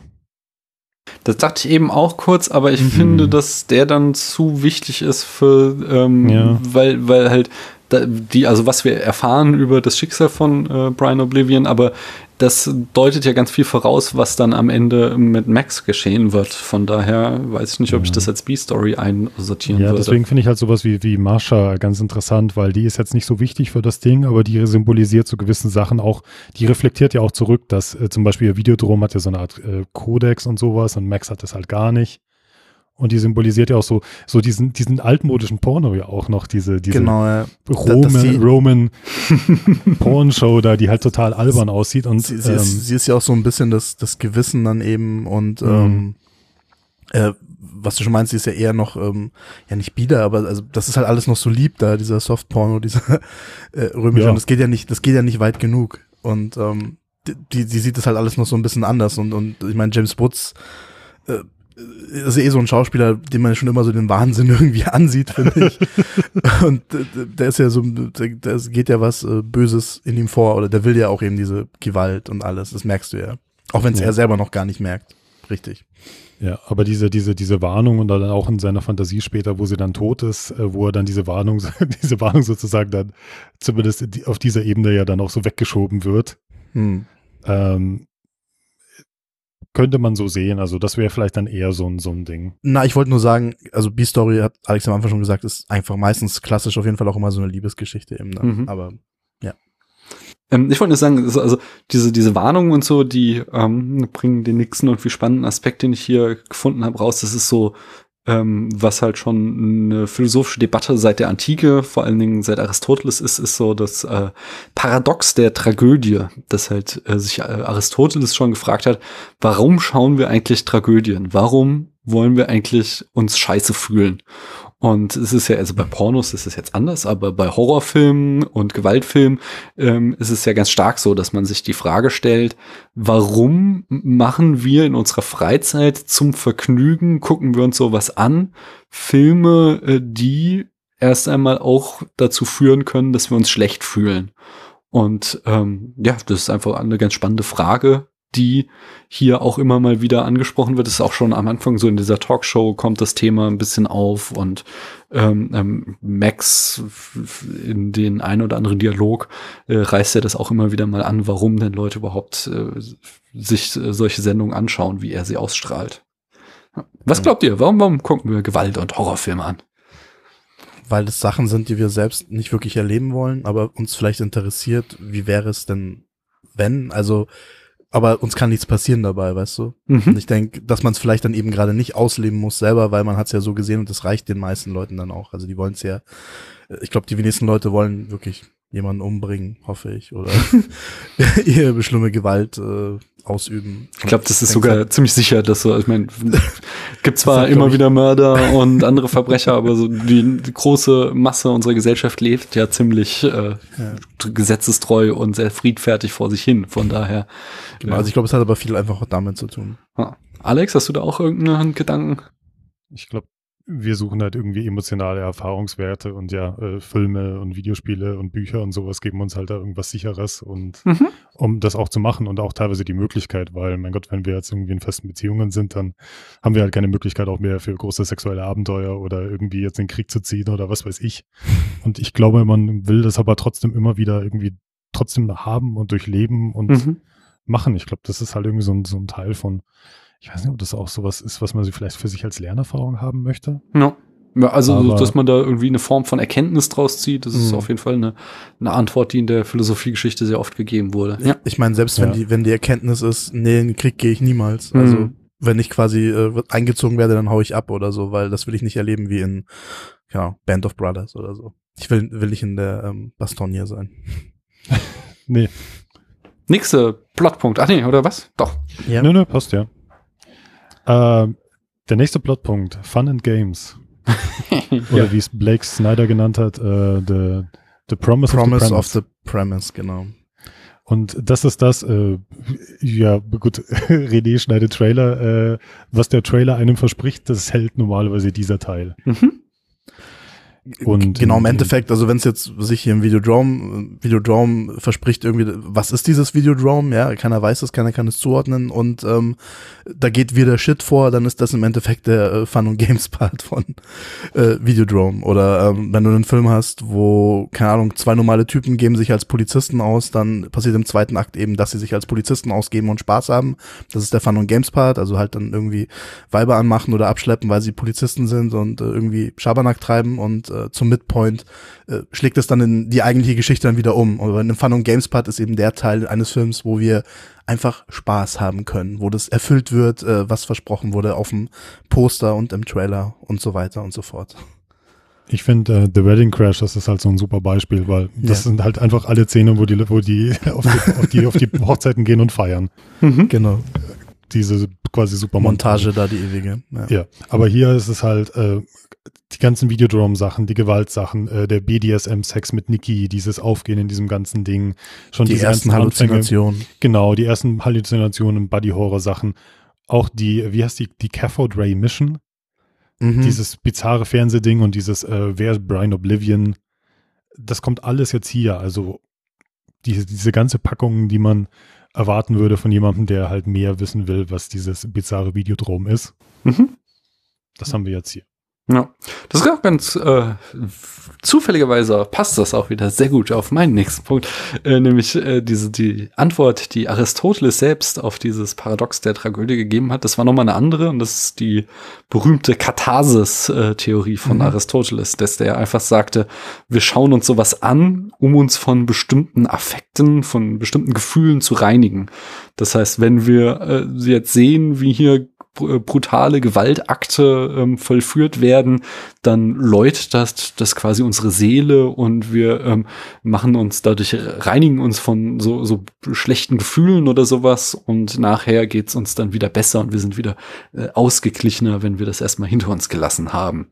Äh, ist auch nicht umstritten, äh, unumstritten so rum. Äh, ich glaube, besonders die Psychologie sieht das in großen Teilen relativ äh, strittig, dass das wirklich so ist, dass man sich so auf diese Art und Weise reinigen kann. Aber es ist auf jeden Fall eine sehr wirkträchtige Theorie gewesen, die auch hier ähm, wieder so zum Tragen kommt. Zum Beispiel dadurch, dass ähm, wiederholt gesagt wird, dass Max da eine erstaunliche Widerstandskraft hat gegen Videodrome und die Auswirkungen und andere dem sehr viel schneller verfallen. Das ist sowas, ähm, was, wo halt einfach angedeutet wird, dass er da aufgrund seiner vielen Erfahrungen mit solchem Art Filmmaterial, dass er da widerstandsfähiger ist, weil er vielleicht oft schon solche Katharsis äh, durchlebt hat und äh, entsprechend geläutert ist. Ja, gut, die Kritiker, ähm, das Kritikerargument wäre ja, mein Gott, man ist ja schon so abgestumpft, weil man schon so viel Gewalt gesehen hat und Mhm. was weiß ich, wie viele Morde man im Fernsehen schon gesehen hat als Kind. Mhm. Und dann macht das einem halt auch nichts mehr aus. Also, Genau. Aber das muss ja jetzt nichts Schlechtes sein. Ich glaube, es ist so, Ja. ähm, das Gegenargument wäre eher, dass eben wieder dieses, dieses Video-Nasty-Argument, dass es eben dich nicht läutert, sondern eher noch anheizt und du am Ende Gewalt irgendwie schürt, Gewalt, Gewalt in dir schürt. Und aber so die moderne Psychologie ähm, ist da, hat er, glaube ich, so eine relativ ausgewogene Position, dass sie sagt, so, nee, du brauchst schon vorher so eine Disposition. Mhm. Ähm, wenn du eben eine, eine Gewalt, Gewalt, jetzt weiß ich, ob du Veranlagung nennen willst oder aber allein eine positive Einstellung oder das im Rahmen äh, deiner Möglichkeiten siehst, dass du selbst gewalttätig werden kannst, dann kann das natürlich durchaus so einen ähm, verstärkenden Faktor haben, wenn du dich stark solchen Medien aussetzt. Aber wenn du von vornherein irgendwie äh, ein Weltbild hast, wo das für dich nicht in Frage kommt, irgendwie anderen Menschen gegenüber gewalttätig zu werden, dann äh, kann so ein, die Auseinandersetzung mit solchen äh, Medien dich auch nicht dazu machen, dass du dann in, im Endeffekt irgendwie der äh, ja, Amokläufer wirst, nur weil du ein paar ähm, Ego-Shooter gespielt hast. so, sondern es gibt da auf jeden Fall andere weltliche Faktoren, die das auslösen. Äh, Wenn es die gibt, dann kann es möglicherweise durchaus verstärkend wirken. So, ich glaube, das ist Aber so. es, ist es dann auch vielleicht zum Beispiel so, dass die, die, die Römer mit ihren Gladiatoren spielen oder so, die dann ja auch das Volk unterhalten wollten, Mhm. dass es nicht auf dumme Ideen kommt oder auch diese Katharsis dann bekommt oder sowas, dass es auch was damit zu tun hatte? Ähm, das spielt auf jeden Fall mit rein. So, also es ist ja Mhm. dieses berühmte Brot und Spiele und ähm, Genau. Äh, Ich meine, im Grunde hast du das ja heutzutage auch immer noch, dass wir, wir haben halt äh, Gott sei Dank aufgehört, dafür Menschen zu opfern, aber wenn samstags die Leute ins Stadion gehen und dann da eine symbolische Schlacht zwischen zwei Fußballteams sehen, dann ist Ja. das im Grunde immer noch der, das gleiche Ritual, was da stattfindet. Ja, genau. Ja. Wie geht's weiter mit den Plotpunkten? Jetzt kommt der Midpoint. Mhm. Mhm. Das heißt, dass wir so mehr oder weniger in der Mitte vom Film auch wirklich angelangt sind, natürlich. Ähm, Und was hat der für eine, für eine erzählerische Funktion? Ähm, da geht's dann eigentlich immer darum, dass das ganze Ding nochmal umschlägt. Also, wenn ich jetzt wieder das Beispiel habe von den äh, irgendwie beiden Polizisten, äh, von den beiden Leuten, die sich als Polizisten ausgeben, dann haben sie Mhm. erstmal Spaß, aber dann passiert vielleicht auch wirklich ein richtiger Fall oder was und dann müssen sie auf einmal wirklich echte Polizisten sein und dann merken sie, oh verdammt, äh, ist vielleicht doch nicht alles nur lustig, äh, jetzt müssen wir wirklich was machen. Das ist immer dieser äh, All-In-Moment, jetzt wird's ernst, shit Mhm. just got real. Das ist immer so ähm, dieser Midpoint, wo es nochmal umschlägt. Ähm, äh, so ein Beispiel ist irgendwie auch, wenn du, äh, was ich, irgendjemand ist gestrandet und äh, in der Wildnis und will irgendwo hinkommen und dann äh, kommt zum Midpoint ein Helikopter und du denkst, oh, jetzt bin ich gerettet, aber der Helikopter fliegt vorbei und du weißt, nee, es wird niemals eine Rettung geben, du musst hier durchkommen. Also du bist quasi für immer jetzt hier drin und du musst einen anderen Weg finden. Also Mhm. solche Beispiele sind auch für Midpoint ganz gut und ich würde sagen, das ist hier relativ offensichtlich der Moment, äh, wo er seine äh, Vagina auf den Bauch bekommt und dann die Waffe da reinsteckt, weil das ist, da ist man dann quasi wirklich all in äh, im wahrsten Sinne des Wortes. ja. Das habe ich auch, also habt ihr den Moment verstanden? Also ich habe nicht verstanden, wie, wieso er da die Waffe jetzt reinsteckt. Was das, also das ist ja später dann einfach ähm, dieses Symbol, Symbol für den Videorekorder aufmacht und er dann ja auch entsprechend mit Videotapes programmiert wird. Das habe ich gerafft, aber warum steckt er sich da die Knarre rein und was sollte das jetzt uns zeigen? Das war so ein Ich sehr glaube, weirder dass er Moment. Nicht mehr wirklich bewusst ist, dass er wirklich eine Waffe bei sich trägt und dass er Mhm. eigentlich so eine, so eine potenzielle Gefahr ist. Er wird ja selber zu einer wandelnden Waffe, weil Mhm. eigentlich soll er ja umprogrammiert Genau. werden zu seinem Assassinen. Ja. Und dann ist es halt, was schon wie so ein, keine Ahnung, äh, so, so, ein- so ein Suizidwestenbomber, der unter einem dicken Mantel das Ding versteckt und du nimmst den gar nicht mehr so wahr. Und ich glaube, er nimmt sich ja selber erst gar nicht mehr Hm, wahr als jemand mit dieser Waffe. Die ist dann erstmal weg und dann geht's wieder normal weiter irgendwie. Hm. Ja, er Ähm. fängt ja auch an, dann später im Film so ein Waffenholster wirklich zu tragen. Also in der, in der echten Realität hat er die ja dann so dabei. Und ich Mhm. denke auch, die Idee ist halt einfach nur, äh, weil, weil das Ding macht ja gewalttätig und das fängt halt an bei ihm einfach und so eine Waffe, also die, er steckt sie sich quasi im Bauch für den späteren Gebrauch sozusagen, weil das kommt dann noch. Hm.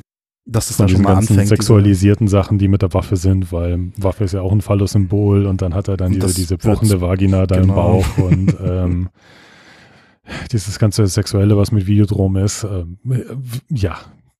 Wie, wie fandet ihr denn den, den Effekt, vor allem wenn er dann aufsteht mit seiner äh, ähm, nicht proportional äh, richtigen kleinen Hand in den, in den Halbtotalen dann? Fandet ihr das glaub, fandet ihr das gut, den Effekt, oder? Ich muss sagen, mir haben so rein optisch ähm, die ganzen Effekte recht gut gefallen. Ich fand die alle sahen, sahen voll Mhm. nice für mich aus. Was ähm, ich relativ früh hatte, ähm, das am Ende relativiert sich das so ein bisschen, ist aber, dass ich ähm, nicht so geschockt war wie bei anderen Cronenberg-Filmen, dadurch, dass das sehr schnell ja einfach als Halluzination geframed wird. Also wird uns ja, Ja. sehr früh im Film Hm. gesagt, er halluziniert jetzt. Und deswegen waren so diese ganzen Body-Horror-Momente, die typischen Cronenbergischen, waren für mich nur so, ja, okay, ist jetzt halt wieder eine Halluzination, Halluzination. Und es hat mich jetzt nicht irgendwie so geschockt, wie es das durchaus in anderen Filmen äh, mal schon des Öfteren geschafft hat. Hm.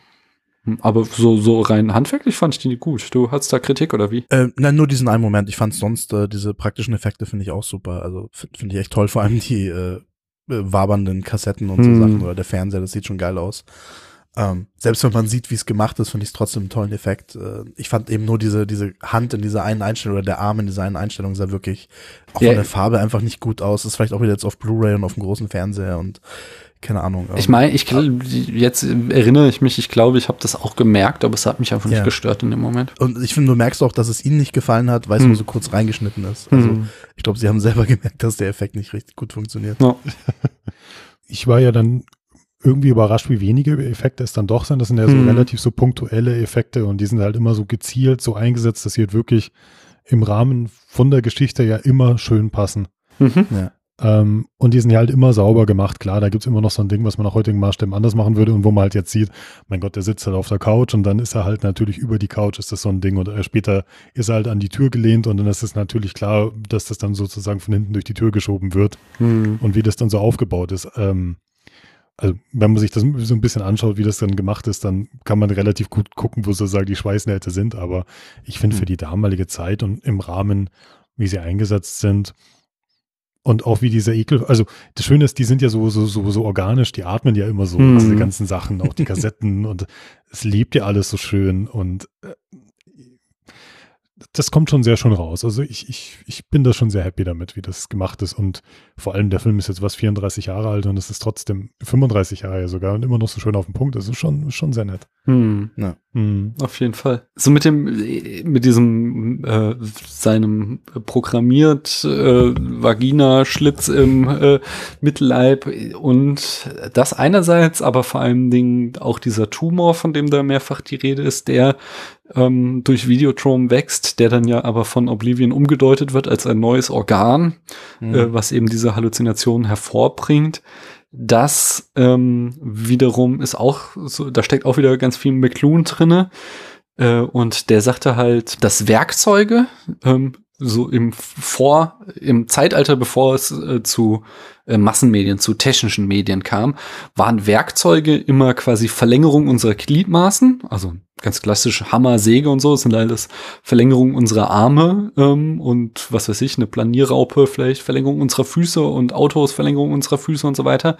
Und ähm, das Neue äh, an diesen technischen Medien war für McLuhan, dass es äh, Verlängerungen unseres zentralen Nervenorgans sind, äh, zentralen Nervensystem oder wie man sagt, also quasi unseres Gehirns, so, also im Fernsehen, in Computern und so, da werden dann nicht mehr ähm, Funktionen unserer Gliedmaßen ausgelagert, sondern eben Funktionen unseres Gehirns. Also wir werden äh, im Computer wird halt irgendwie Gedächtnis ausgelagert oder die ja Rechnen wird natürlich stark vereinfacht eben äh, das Sehen wird durch äh, das Fernsehen verlängert und das Hören durch Podcast, Radio hören etc. und so weiter und das äh, hat er so diesen kategorialen Unterschied zwischen Medium und Werkzeug aufgemacht, der hier in diesem Film auf jeden Fall auch immer wieder drinne steckt. Äh, der, der zeigt, wie eben Medien uns, unsere Wahrnehmung, unsere, äh, unser Denken, äh, uns geistig verändern. So. Ich, ich finde es halt schön, dass der Film das halt alles macht, aber Mhm. der Film ja niemals stehen bleibt, um das quasi zu erklären. Auf jeden das- Fall. Mhm. Das wird alles angedeutet nur so. Genau, ist angedeutet, das ist alles visuell Mhm. dargestellt, es ist eingebettet. Ähm, Es ist Teil der Handlung auch. Das ist, glaube ich, Ja. ganz wichtig, dass hier nicht äh, irgendjemand, also ich, ich mag sehr gerne ähm, Christopher Nolan, aber es wird, findet hier nicht so ein, äh, ein bisschen Oblivion, aber äh, auch sehr dezent. Es findet nicht mal, wird nicht irgendwie mal eine Vollbremsung gemacht und erst mal 20 Minuten jetzt der Plot erklärt und was Ja. für krasse Konzepte jetzt äh, wirklich dahinter stehen. Also äh, ja, und Oblivion ist ja so bis, äh, bis der Exposition, aber irgendwie ist der Charakter ja halt schon so bizarr, weil er Mhm. nur auf Video auftaucht und dann später ist klar, dass er tot ist und eigentlich nur in dieser Videothek lebt. genau, das ist Und, einfach sehr gut äh, eingeflochten. ja, also der Film macht das sehr, sehr geschickt, das zu machen und einem zu suggerieren, ohne dass es einen wirklich komplett erschlägt, weil man den Film auch auf einer ganz anderen Ebene einfach anschauen kann. Man Ja. kann den auch als Buddy-Horror Mindfuck-Film einfach so anschauen, aber jetzt, na gut, das ist das Schöne an guten Filmen, dass man die halt auf verschiedenen Ebenen immer lesen kann, aber Mhm. ja, ist alles drin. Ich würde sagen, es ist eine Eigenschaft des Mediums. Ja gut, schau dir manche, schau dir manche, also ich will jetzt keine Beispiele nennen, aber es gibt ja Filme, wo das einfach mal der ganze Film still, still, still steht und es dir erklärt wird und es gibt ja nur, ja, ich, ich war mit meiner Frau vor kurzem im Theater und dann habe ich gemeint so, weil sie bei einem Stück mitgearbeitet hat und ich so, hör mal, Frau, das Ding, das ganze Stück ist nur Text, da gibt es keinen Subtext. Alles, was, was mir dieses Ding sagen will, das wird ausgesprochen. Mhm. Und Videodrome ist halt zum Glück nicht so. Wobei, das finde ich, kann auch total gut sein. Also, jetzt irgendwie hier in diesem Horror-Oktober habe ich ähm, A Quiet Place und Green Room gesehen. Da Mhm. würde ich jetzt in beiden Filmen nicht irgendwie eine tiefe Botschaft drin suchen wollen. Aber Unbedingt. die sind einfach so gutes Spannungskino, dass die 90 Minuten durchrocken und ich sage, ja, auf der Oberfläche, in dem, was sie mir erzählen, sind die einfach so gut gemacht, dass ich jetzt nicht irgendwie das Bedürfnis habe, dann auch irgendwie großartig was rauslesen zu wollen. Nö, Ja, überhaupt nicht. Einfach ha hand handwerklich äh, geiles äh, Suspense-Kino. Ja. Ja. Auf jeden Fall. Aber die, die wollen einem ja auch nichts erklären. Das ist ja das Ja. Schöne. Also, nö, ich glaube, ich habe ein Problem damit, wenn halt was, mir jemand was erklären will, aber halt dann nicht die gute Erzählebene dazu hat. Wenn es so heavy-handed wird, so. Ne? Genau, ja. Ja, Also, verstehe ich vollkommen. ja, ja. Aber ich glaube, also dass, dass Cronenberg ja immer diese, diese Sachen dann in seinen Filmen drin hat, aber sie nach außen so schlockig wirken Mhm. oder halt so Mhm. für sich in Anführungszeichen billiger Horror. Ich finde gerade das hat ja vor allem seine, seine Filme aus der Zeit ja dann auch so ausgemacht oder so besonders gemacht. Also so diese, keine Ahnung, äh, Thinking Mans, äh, Horrormeister oder sowas. Ähm, das finde Ja, find so, ich so, so ein bisschen so der Horror der Zeit. Also schon mal sich, was weiß ich, Romero. Er ist nicht der Dawn Einzige, Dead. klar. Genau, ja, ja. Ja, aber ja. Dawn of the Dead ist ja auch eigentlich so eine Gesellschaftssatire und Konsumsatire und so weiter. Kann man als reinen Zombie-Horror-Actionfilm anschauen. Also ich glaube, du kannst halt in einem Genre so Sachen halt auch einfach gut verstecken, dass es nicht so Ja. auffällt, weil die Leute Mhm. abgelenkt sind von den Gedärmen, die rumfliegen oder so. ja. Das ist halt der schöne Spaß daran.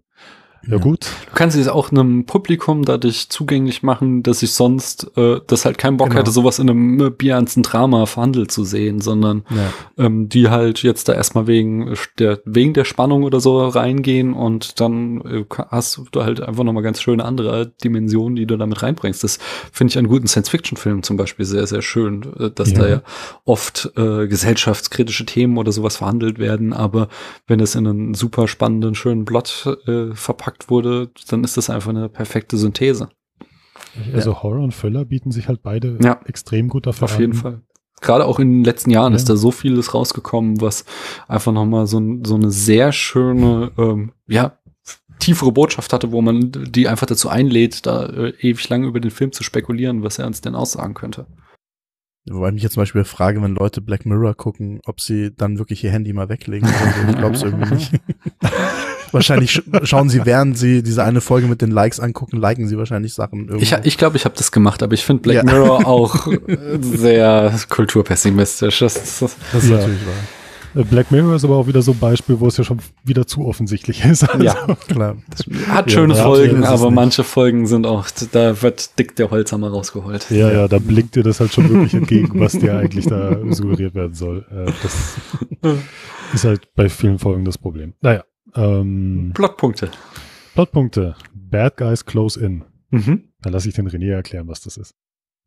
ähm, genau, das ist, also wie der Name schon sagt, äh, das ist im Endeffekt das, wo halt äh, die Bösen oder die Bedrohung im Film, was auch immer diese Bedrohung ist, ja, das kann ja in allen möglichen Formen äh, die Bedrohung sein, äh, die kommt einfach näher oder die wird jetzt wieder präsenter. Die war jetzt im Fun und Games Part hat die Bedrohung meistens nicht so viel zu suchen. Da wird vielleicht einmal zum Bösewicht geschnitten oder so, aber eigentlich macht er noch nichts Böses, was jetzt unsere Hauptcharaktere wirklich betrifft. Aber nach dem Midpoint, wo er quasi dann Shit just got real eben und wenn, wenn, wenn alles jetzt echt ist und wenn es kein Spaß mehr ist, dann Mhm. kommen eben auch die Bösen näher. Und ähm, ja, hier, hier ist es eigentlich relativ offensichtlich, weil es ja dann der erste Moment ist, wo er von Convex äh, eingeladen wird und da dann in dem Auto sitzt, ihn dann trifft in dieser, ähm, was ist das, äh, wie nennt man das, Optiker, oder? Beim Äh, Optiker. beim Optiker Mhm. dann trifft und dann diesen Helm aufkriegt und alles. Das ist ja das erste Mal, wo er dann wirklich mit Mhm. den mit den Bösen in Berührung kommt und die so quasi ihre Fühler nach ihm ausstrecken und anfangen, ihm, ihm näher zu kommen. Also noch mehr als jetzt, dass sie natürlich äh, Videodrome ja schon auf ihn gesetzt haben. Auch die Halluzination von Marsha, die tot ist. äh, Diese Tatsache, dass Nikki offenbar wirklich weg ist. Ja. Also, dass da wirklich eine Bedrohung da ist, weil Nikki kommt ja nicht irgendwie mal zurück von diesem Trip nach äh, Pennsylvania, wo das ja dann ist, sondern die, Gefahrensituation ist höher. Also Mhm. stimmt mit Videodrom nicht. Halluzinationen werden schlimmer. Diese komischen Gestalten tauchen auf. Ja. Es, es spitzt sich zu. Wie geht's weiter dann? All is Lost. Das ist äh, also für mich ganz klar die Szene, wo halt äh, Max dann ankommt halt dann wieder in diesem, diesem Videolabor Mhm. Mhm. und klar ist, dass, Conve äh, dass Barry Convex und Harlan ja ihn ja eigentlich dann quasi beschissen haben, ihn eigentlich dann quasi dieses Mhm. Signal absichtlich zugespielt haben. Ja. Und wo ihm dann ja die, die Videokassette eingesteckt wird, also wo er dann im weitesten Sinne eigentlich nur noch eine Marionette ist von diesen politischen Ideen, die Convex hat. Ja. Genau, wo er, wo er zum Killer programmiert wird und äh, dann natürlich auch äh, zum Killer wird und seine Partner umbringt. Das ist natürlich alles äh, sehr alles lustig und äh, ich meine, schlimmer kann es ja eigentlich nicht mehr werden. ja. Ja, weil dann ist er von der Polizei gesucht, er ist ein Mörder. Er ist Genau. nicht mehr Herr seiner, er ist ja, er ist ja nicht mehr Herr seines eigenen Willens mehr. Schlimmer kann es fast nicht werden. Mhm. Ähm, unser Horror-Oktober hier im Spätfilm wird ja äh, auf ähm, das Kabinett des Dr. Caligari hinauslaufen. Mhm. Und ähm, dass eben dieses äh, dieser Trope des äh, Fremdgesteuerten, ähm, der, den hat halt äh, Caligari einfach in die Filmwelt eingebracht. Da gibt's ja eben diesen Sonambulen, irgendwie Schlafwandler, der von Caligari gesteuert wird und Leute umbringt. Und äh, das ist eben einfach das gleiche Motiv, was Caligari erstmals im Jahr 1919 äh, im Film etabliert hat ähm, und halt gilt ja auch so mit als der erste Horrorfilm überhaupt und dann eben auch ganz stark eben in den Horrorfilm als eine Erzähltradition mit eingebracht hat, was, was sich bis hier zu Videotron und bis unsere heutigen Tage fortgeschrieben wird. Habe ich noch nie gesehen, den Film. Sollst du machen, das ist wirklich gut. Habe Ja. ich irgendwie vor zwei Jahren oder so zum ersten Mal gesehen und hat mich geflasht, wie gut er ist. ist ein sehr wunderbarer Film. Ja. Äh, also, ja, Setdesign, Licht- und Schattensetzung und auch diese falschen äh, Schatten, die doch da gesetzt sind. Und das ist schon der, wo die Schatten dann teilweise aufgemalt sind. Und diese Ja, genau, Scherze. das ist der. Das ist großartig. Ein Mhm. ganz, ganz toller Film. Ja, Aber äh, wie ähm, geht's mit unserem Plot weiter? Oder nee, du hattest noch Na, was, ich, René. Na, ich, hätte noch gern, ich will noch gern was vom, vom Audiokommentar Ja. von, von Cronenberg selber sagen, weil das fand ich ganz lustig. Also, dass es eben wie eine Vagina aussieht und dann ihm in seinem Bauch eben die äh, Videokassette oder die Betamax-Kassette reingesteckt wird. Da hat er dann nur gesagt, ähm, äh, he is literally getting fucked by TV oder so. Also, ich fand, er, also, fand er ganz lustig. Und ähm, anscheinend äh, war es für James Woods relativ anstrengend, mit dieser, also mit dieser Maske da halt rumzulaufen. Und hat Mhm. immer gesagt, ja, ich bin jetzt kein Schauspieler mehr, sondern ich bin jetzt nur noch ein Schlitz. Und dann meinte wohl Debbie, äh, Deborah Harry zu ihm, jetzt weißt du, wie sich's anfühlt. Oh Gott. Ich finde, was ich schön finde, ist halt, dass hier tatsächlich eben diese, diese drei Aspekte von der Video-Nasty-Debatte zusammengebracht werden. Er hat halt dieses, äh, äh, dieses äh, Sexsymbol mit dem, mit der großen Vagina auf dem Bauch. Er hat die Gewalt, die dann kurz darauf äh, ganz massiv ausbricht und Ja. eben das Ganze wird durch, äh, ganz buchstäblich durch eine Videokassette ausgelöst, so. Wo das einfach dieser Satire-Aspekt so, ja, ja, genau das machen wir. Wir schieben uns Videos rein in, in uns und, Und äh, dann werden wir Killer und schießen einfach wahllos auf Genau. irgendwelche Leute, ja. Ja, und dann scheitert Videodrom halt tatsächlich an der Zensur von genau diesen Institutionen in Deutschland oder auch zu gewissen Maßen in den USA und ich weiß nicht, wie sehr der in Großbritannien vielleicht nicht, also der ist ja nicht zensiert worden da groß, aber trotzdem ähm, ist ja ein Film, der doch angeeckt ist, genau mit diesen Sachen. ja, Hm. auf jeden Fall. Ja. Ich, ich fand ja den Moment, wo er dann wirklich seine Partner erschießt, da gibt's ja so, so einen Rückschnitt, äh, wo Mhm. dann nochmal auf den zweiten, den er erschießt, eben zurückgeschnitten wird, wo dann das sieht einfach ganz merkwürdig aus, wie das Blut dann noch so spritzt. Ich fand's wirklich, es, es war der eine Moment, den ich wirklich eklig fand. Also Mhm. Ja. ähm, schockierend sogar. Weil sich da die Gewalt dann auch so echt angefühlt hat auf einmal. Also weil wir dann auch nicht mehr in dieser Halluzinationswelt eben waren, was du Genau. vorher meintest, Daniel auch. Ja. An dem Moment hatte ich mir dann auch in meine Notiz gemacht, so, äh, Moment, äh, sind wir jetzt noch in der Halluzination, so, sondern da beginnt es dann eben zu verschwimmen, dass hier, äh, was vorher oder äh, zu Beginn äh, des Films immer noch ganz klar getrennt war zwischen Max Halluzinationen und dem, was wirklich passiert, äh, wird jetzt eben am Ende des Films geht immer weiter ineinander über und es ist nicht mehr klar, was hier wirklich äh, geschieht und was er sich nur einbildet. Was ich ja ganz interessant finde, ist ja, er, er schießt ja seine Partner und dann Mhm. kommt er ja raus und keiner im Büro glaubt ja, äh, dass es ja quasi er äh, jetzt da die beiden erschossen hat. Hm. Ja. Also es ist halt irgendwie, ja, die sind erschossen worden und Ding, aber dieses, dieses Realitätsempfinden, was die Leute von ihm haben, ist ja nicht, dass er ein Mörder ist, Hm. sondern, oh mein Gott, was ist passiert und so weiter und so fort und äh, quasi selbst seine Sekretärin am Anfang denkt sie ja so, mein Gott, der ist verletzt oder was weiß ich und das Ja. ist ganz interessant, wie er auch dann eigentlich da rauskommt Ja. aus diesem Ding, weil das niemals jemand so wahrnehmen würde. Ähm, fand ich eine ganz interessante Wahl, was sie da dramaturgisch gemacht haben. Hat mich tatsächlich auch so ein bisschen verwirrt, weil ich dachte so, äh, wer sollte die denn erschossen haben? Sie waren einfach zu dritt in diesem Raum. Ja, ja, Was klar. denken die denn da jetzt? Also das hat mich so ein bisschen fragend zurückgelassen, diese Das war Szene. ein komischer Moment, ja. Komischer Moment, aber ich kann echt mir vorstellen, dass Menschen vielleicht tatsächlich das echt nicht wahrhaben wollen Ja. oder dann so, so bizarr auf sowas reagieren.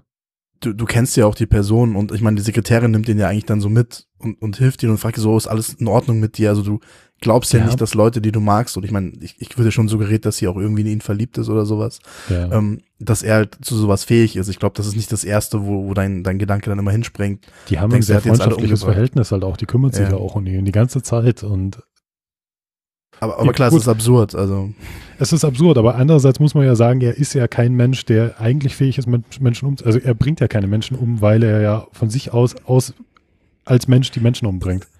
Ja, okay, aber das ist sieht jetzt wieder so, vielleicht nicht diesen Aspekt in ihm. da sind wir jetzt wieder an dem Punkt von wegen, ähm, man wird nicht von den Medien dazu Mhm. gebracht, sondern man musste schon, man sch- muss schon prädisponiert sein. Hm. Ähm, und ich glaube eben schon, dass er, so wie er uns dargestellt wird, dass er das eben ja schon hat in sich irgendwo. Aber das ist, ist ja, finde ich, das Tolle an dem Film, dass man das Ja. dann so, dass man da so drüber reden kann. Ähm, Was ist der nächste Plotpunkt? The Dark Knight of the Soul. Hatten wir den? Ah, nee, All is Lost habe ich. All is Lost haben wir gehabt. Ähm, ja, die, die kann man, die gehören ja auch immer zusammen, die beiden. Also die kann man schon mal verwechseln. Ich finde auch Dark Knight of the Soul ist ein selten dämlicher Name. Ich weiß gar nicht, wie das in der, in der deutschen Version heißt. Müsste man mal nachlesen. Ich finde es schön. Ich finde es so, so äh, lyrisch. Ja, ja, ich finde den Namen, also ich finde, ich finde, es hört sich schön an. Ich finde nur für den Punkt, den es macht, ist es verwirrend. Da könnte man eher meinen, es ist der All is Lost Moment, finde ich. Also, Hm. Ich hatte so ähm, wieder eine kleine Abschweifung irgendwie. Ich glaube, als wir damals, ähm, äh, äh, wie hieß er hier? Es war einmal die Revolution. Ähm, Fistful of Dynamite. Genau, Julia Tester äh, besprochen hatten. Kurz danach habe ich hier mit meiner Tochter im Kino ähm, äh, Vajana oder im Englischen Moana geguckt.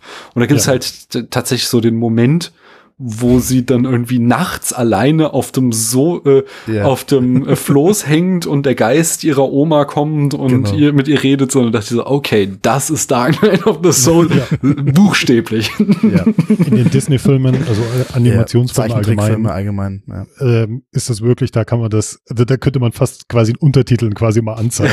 Das ist jetzt Ja. das, weil das äh, so extrem ist. Aber ja, also diese Lagerfeuergeschichte, wo dann irgendwie man da irgendwie da eine Flasche Whisky trinkt und dann irgendwie so einen traurigen Schwenk von seiner Großmutter erzählt, ja, das ist halt immer so ganz oft das. ja. Also auch wirklich lyrisch, weil viel geredet wird ganz oft. Also dieses, Hm, ja. weißt du noch, damals.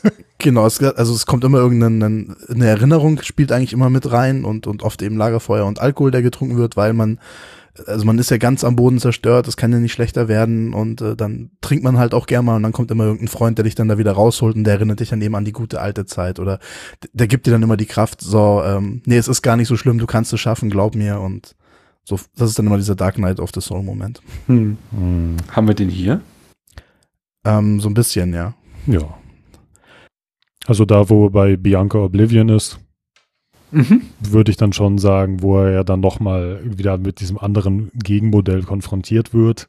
Na, er zeigt ja, also er kriegt ja Niki zu sehen und von wegen sie ist jetzt Mhm. umgebracht worden, was ja Mhm. wieder diese Erinnerung ist, ach ja stimmt, da gab's ja noch jemanden.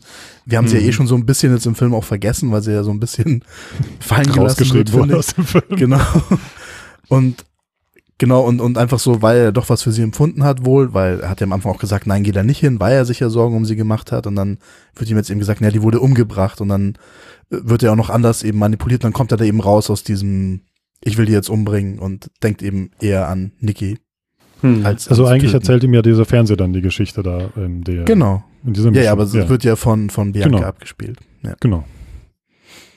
Also würde ich sagen, dass es hier der Dark Knight of the Storm Moment ist, weil danach beginnt ja dann der dritte Akt, weil er ja dann beschließt, okay, jetzt, oder was, er, was heißt er beschließt, er wird ja dann von ihr umprogrammiert, die, äh, die anderen umzubringen, die Bösen. Genau, aber dann kommt ja der, der dritte Akt sozusagen, wo er dann im neuen Modus dann wieder ist und dann geht's wieder Genau. weiter. Mhm. Genau. Nächste, also Break into Free, klar, äh, wir, wir, wir bewegen uns jetzt aufs Finale zu. Mhm. Ähm, und dann räumt ja Max mehr oder weniger natürlich mit den ganzen Leuten auf, die ihn da na, hintergangen haben. Erstmal mit Harlan, mit dieser Genau, im, im, immer zuerst, immer zuerst Mhm. die Helfer müssen erledigt werden natürlich. Das gehört zu einem Finale dazu. Du fängst ja nicht mit dem, mit dem Oberboss an, sondern du musst Mhm. dich immer Ja. erstmal hocharbeiten.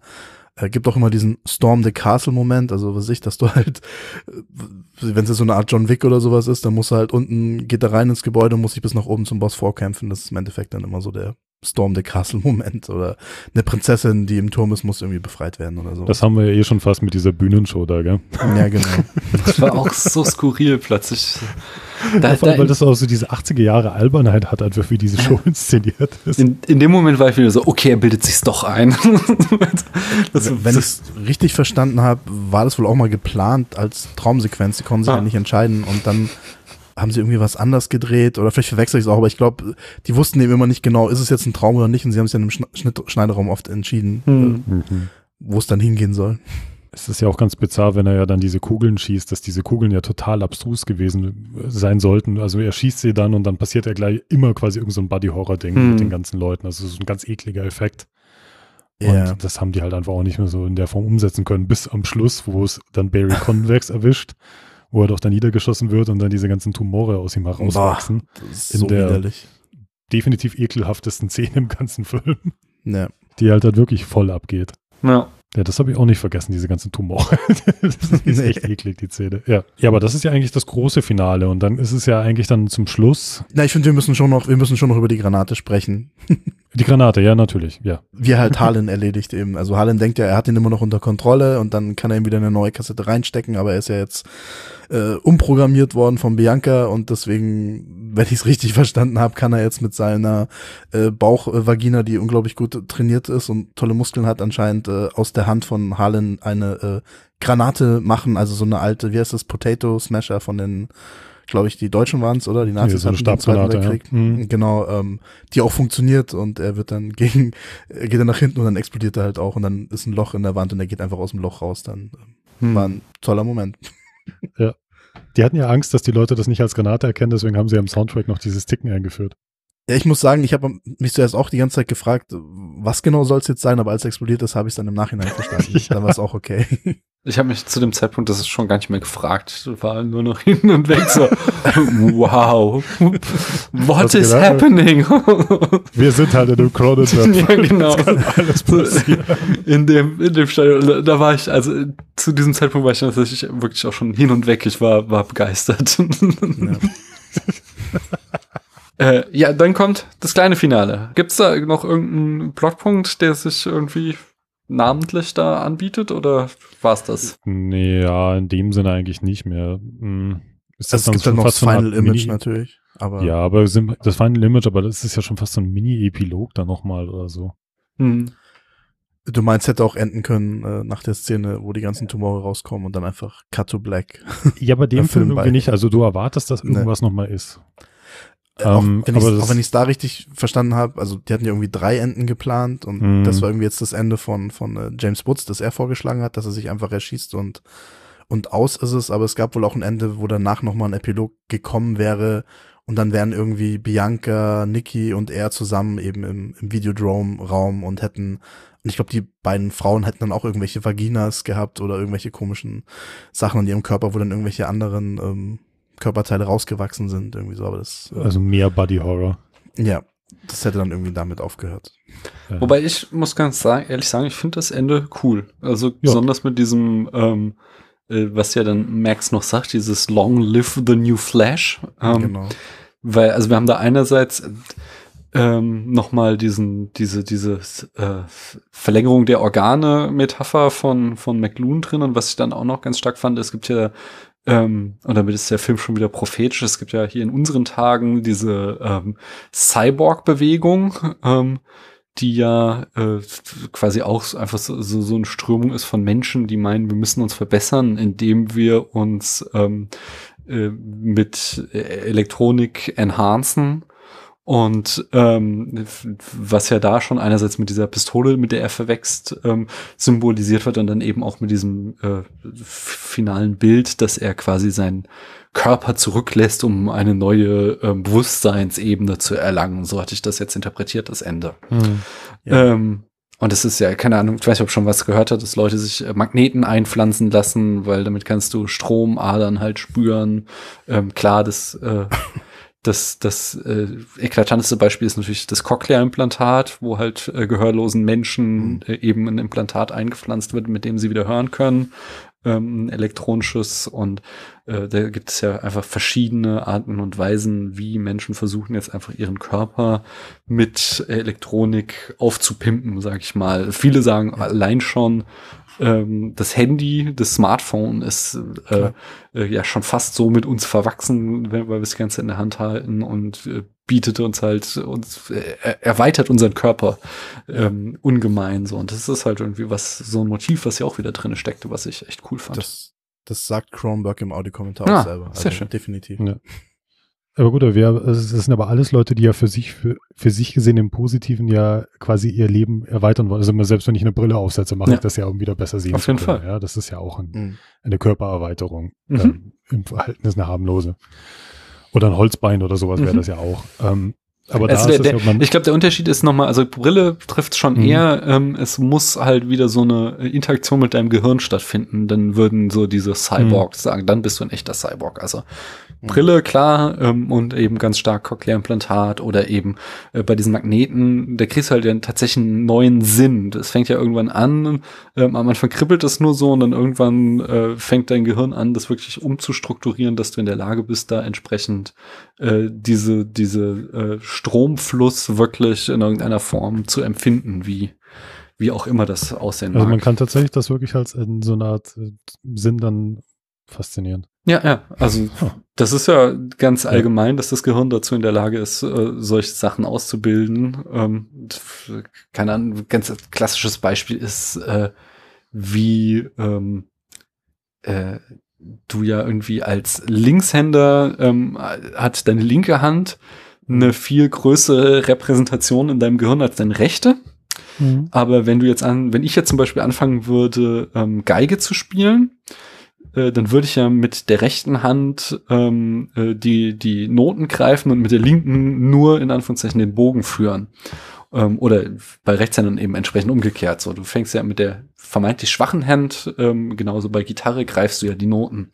Und das führt dann eben ähm, messbar dazu, dass die Finger ähm, dieser Hand im Gehirn ein, wieder eine viel größere Repräsentation, ein viel größeres neuronales Netzwerk einnehmen, weil einfach das Gehirn es schafft, ähm, da solche Umbildungen vorzunehmen, wenn halt entsprechende ähm, äh, Inputs da kommen. Und wenn du Ja. dann entsprechend so ein, von so einem Magneten im Finger hast, ähm, der halt dir einen Input gibt, sobald du halt äh, Stromfluss spürst, dann fängt halt das Gehirn auch irgendwann an, dafür neuronale Netzwerke auszubauen und dann findet das in irgendeiner Form eine ähm, Repräsentation, dass äh, du da wirklich einen eigenen Sinn für hast, der über bloßes, ich fühle ein Kribbeln im Finger hinausgeht. Bist du eigentlich auch Linkshänder? Äh, Ich bin Linkshänder, genau. Ja, Wir sind, wir sind auch. Das Linkshänder-Trio. Ja, aber ja. aber, aber auch zu, zu dem Punkt, was du gerade gesagt hast, also ich bin eben auch Linkshänder, aber es gibt auch ganz viele Sachen, die ich dann inzwischen mit rechts mache oder halt Mhm. mir mit rechts eben angewöhnt habe und das dann für mich auch kein Problem ist. Ich glaube zum Beispiel der Alex, also du bist mehr richt, also du machst wirklich mehr Sachen noch rein mit links als ich, oder? Glaube ich. Aber ich bin ja Ähm, zum Beispiel auch jemand, ähm, wir alle drei nutzen wahrscheinlich beim, bei die Maus mit der rechten Hand, oder? nee, ich mach's links tatsächlich. Echt? ich, Ah, ich mach's rechts, ja. ja, ich auch. Also ich hab Früher war ich sogar ganz hart und habe die Tasten umgestellt und das hat immer alle Leute aufgeregt, wenn sie mal kurz auf meinen Computer was machen wollten und dann habe ich mir angewöhnt, okay, als Kompromiss lasse ich die Tasten so wie sie sind, aber ich stelle die Maus nach links auf jeden Fall. Ah, interessant. Ich, ich finde ja in meinem Beruf oder auch zum Beispiel jetzt beim, beim 3D-Shooter zocken, mache ich ja mit links, aber eigentlich eh die wichtigeren Sachen Hm. teilweise. Also deswegen ist da meine linke Hand ja auch sehr involviert und Maus habe ich mir einfach mit rechts angewöhnt, glaube ich, als ich halt das erste Mal nicht an den PC gehockt habe. Ich hab, bin da, glaube ich, gar nicht auf die Idee gekommen, die mit links zu benutzen. Ja. Ich, ich habe mich da irgendwie so gezwungen gefühlt. Ich hatte echt keine Lust, bei jedem Computerspiel die Steuerung umzustellen. Ja. Und äh, ja, man hockt sich in einen anderen Computer und äh, das, das wollte ich irgendwie nicht. Ich finde es ich find's halt in, im, bei, bei Videodrom so interessant, dass man hat ja zum Beispiel dann diese ganzen, ähm, also in seiner Hand dann diese, diese ganzen mechanischen ähm, Dinger, die doch dann seine Hand durchstoßen und dann diese, Mhm. diese Waffe halten. Und man, man sieht ja das ist ja nichts, was quasi irgendwie sein Wille ist, der das dann steuert, sondern da ist ja was anderes, was ihn steuert. Hm. Also er, seine Hand ist ja nicht mehr seine. Also da ist ja quasi noch eine, so eine Art zweite Hand, die sozusagen seine Hand übernimmt und diese, diese Waffe festhält und Ja. dann quasi den Trigger runterdrückt und seine, seine, seine, seine Finger sozusagen übernimmt. Und ähm, das ist ja so genauso dieses Gegending, dass man ja genau das ja nicht sein möchte. Man möchte ja nicht fremdbestimmt sein und gesteuert werden. Hm. Ja. Und genau das hat man ja da Aber- auf so eine ganz, ganz eklige Art und Weise. Ich denke aber auch ein bisschen so dann noch das Ende natürlich, was ja auch was mit Selbstbestimmung zu tun hat, oder? Denke ich. Ja, aber auch. dann hat er wieder seine richtige Hand, mit der er sich ja dann auch Ja, erschießt. ja. Das ist ja seine menschliche Hand, genau. Hm. Dann, das, ja, das Ende ist ja der freie Wille. Das ist ja ein freier Selbstmord im Sinne von, ich mache das jetzt und löse mich von dem und suche was Neues. äh, Wobei es natürlich auch so eine sehr existenzialistische Sicht ist, so quasi die einzige Freiheit, die uns noch bleibt, Mhm. ist so die Freiheit, uns das Leben zu nehmen. Beziehungsweise möglicherweise wird er ja tatsächlich eine neue äh, ähm, äh, Bewusstseinsebene eingehen. Das wird so ein bisschen offen gelassen, aber Das Schöne ist, dass das ja offen bleibt. Ja. Ja. ähm, kommt jetzt nicht sogar ein, kommt jetzt nicht sogar ein Remake oder irgendwie? Oder ist das nicht schon länger geplant? Oder ist das ein Sequel? äh, Irgendwas gesehen letztens, aber ist mir eigentlich auch egal. Muss ich da nicht nur einfach den Fernseher anschalten und gucken, was da so passiert? Ich glaube, ich will nur noch ganz kurz äh, erwähnen, wie geil ich den Moment fand, eben, äh, wo, wo Niki ihm ja eben dann sagt, mach das doch, er schießt dich doch und dann siehst du ja auf dem Fernseher, wie er sich erschießt und dann explodiert ja der Fernseher und diese ganzen Fleischbrocken äh, hm. Brocken fliegen raus. Ähm, das war ein wenig unerwartet und ich fand's großartig. ja.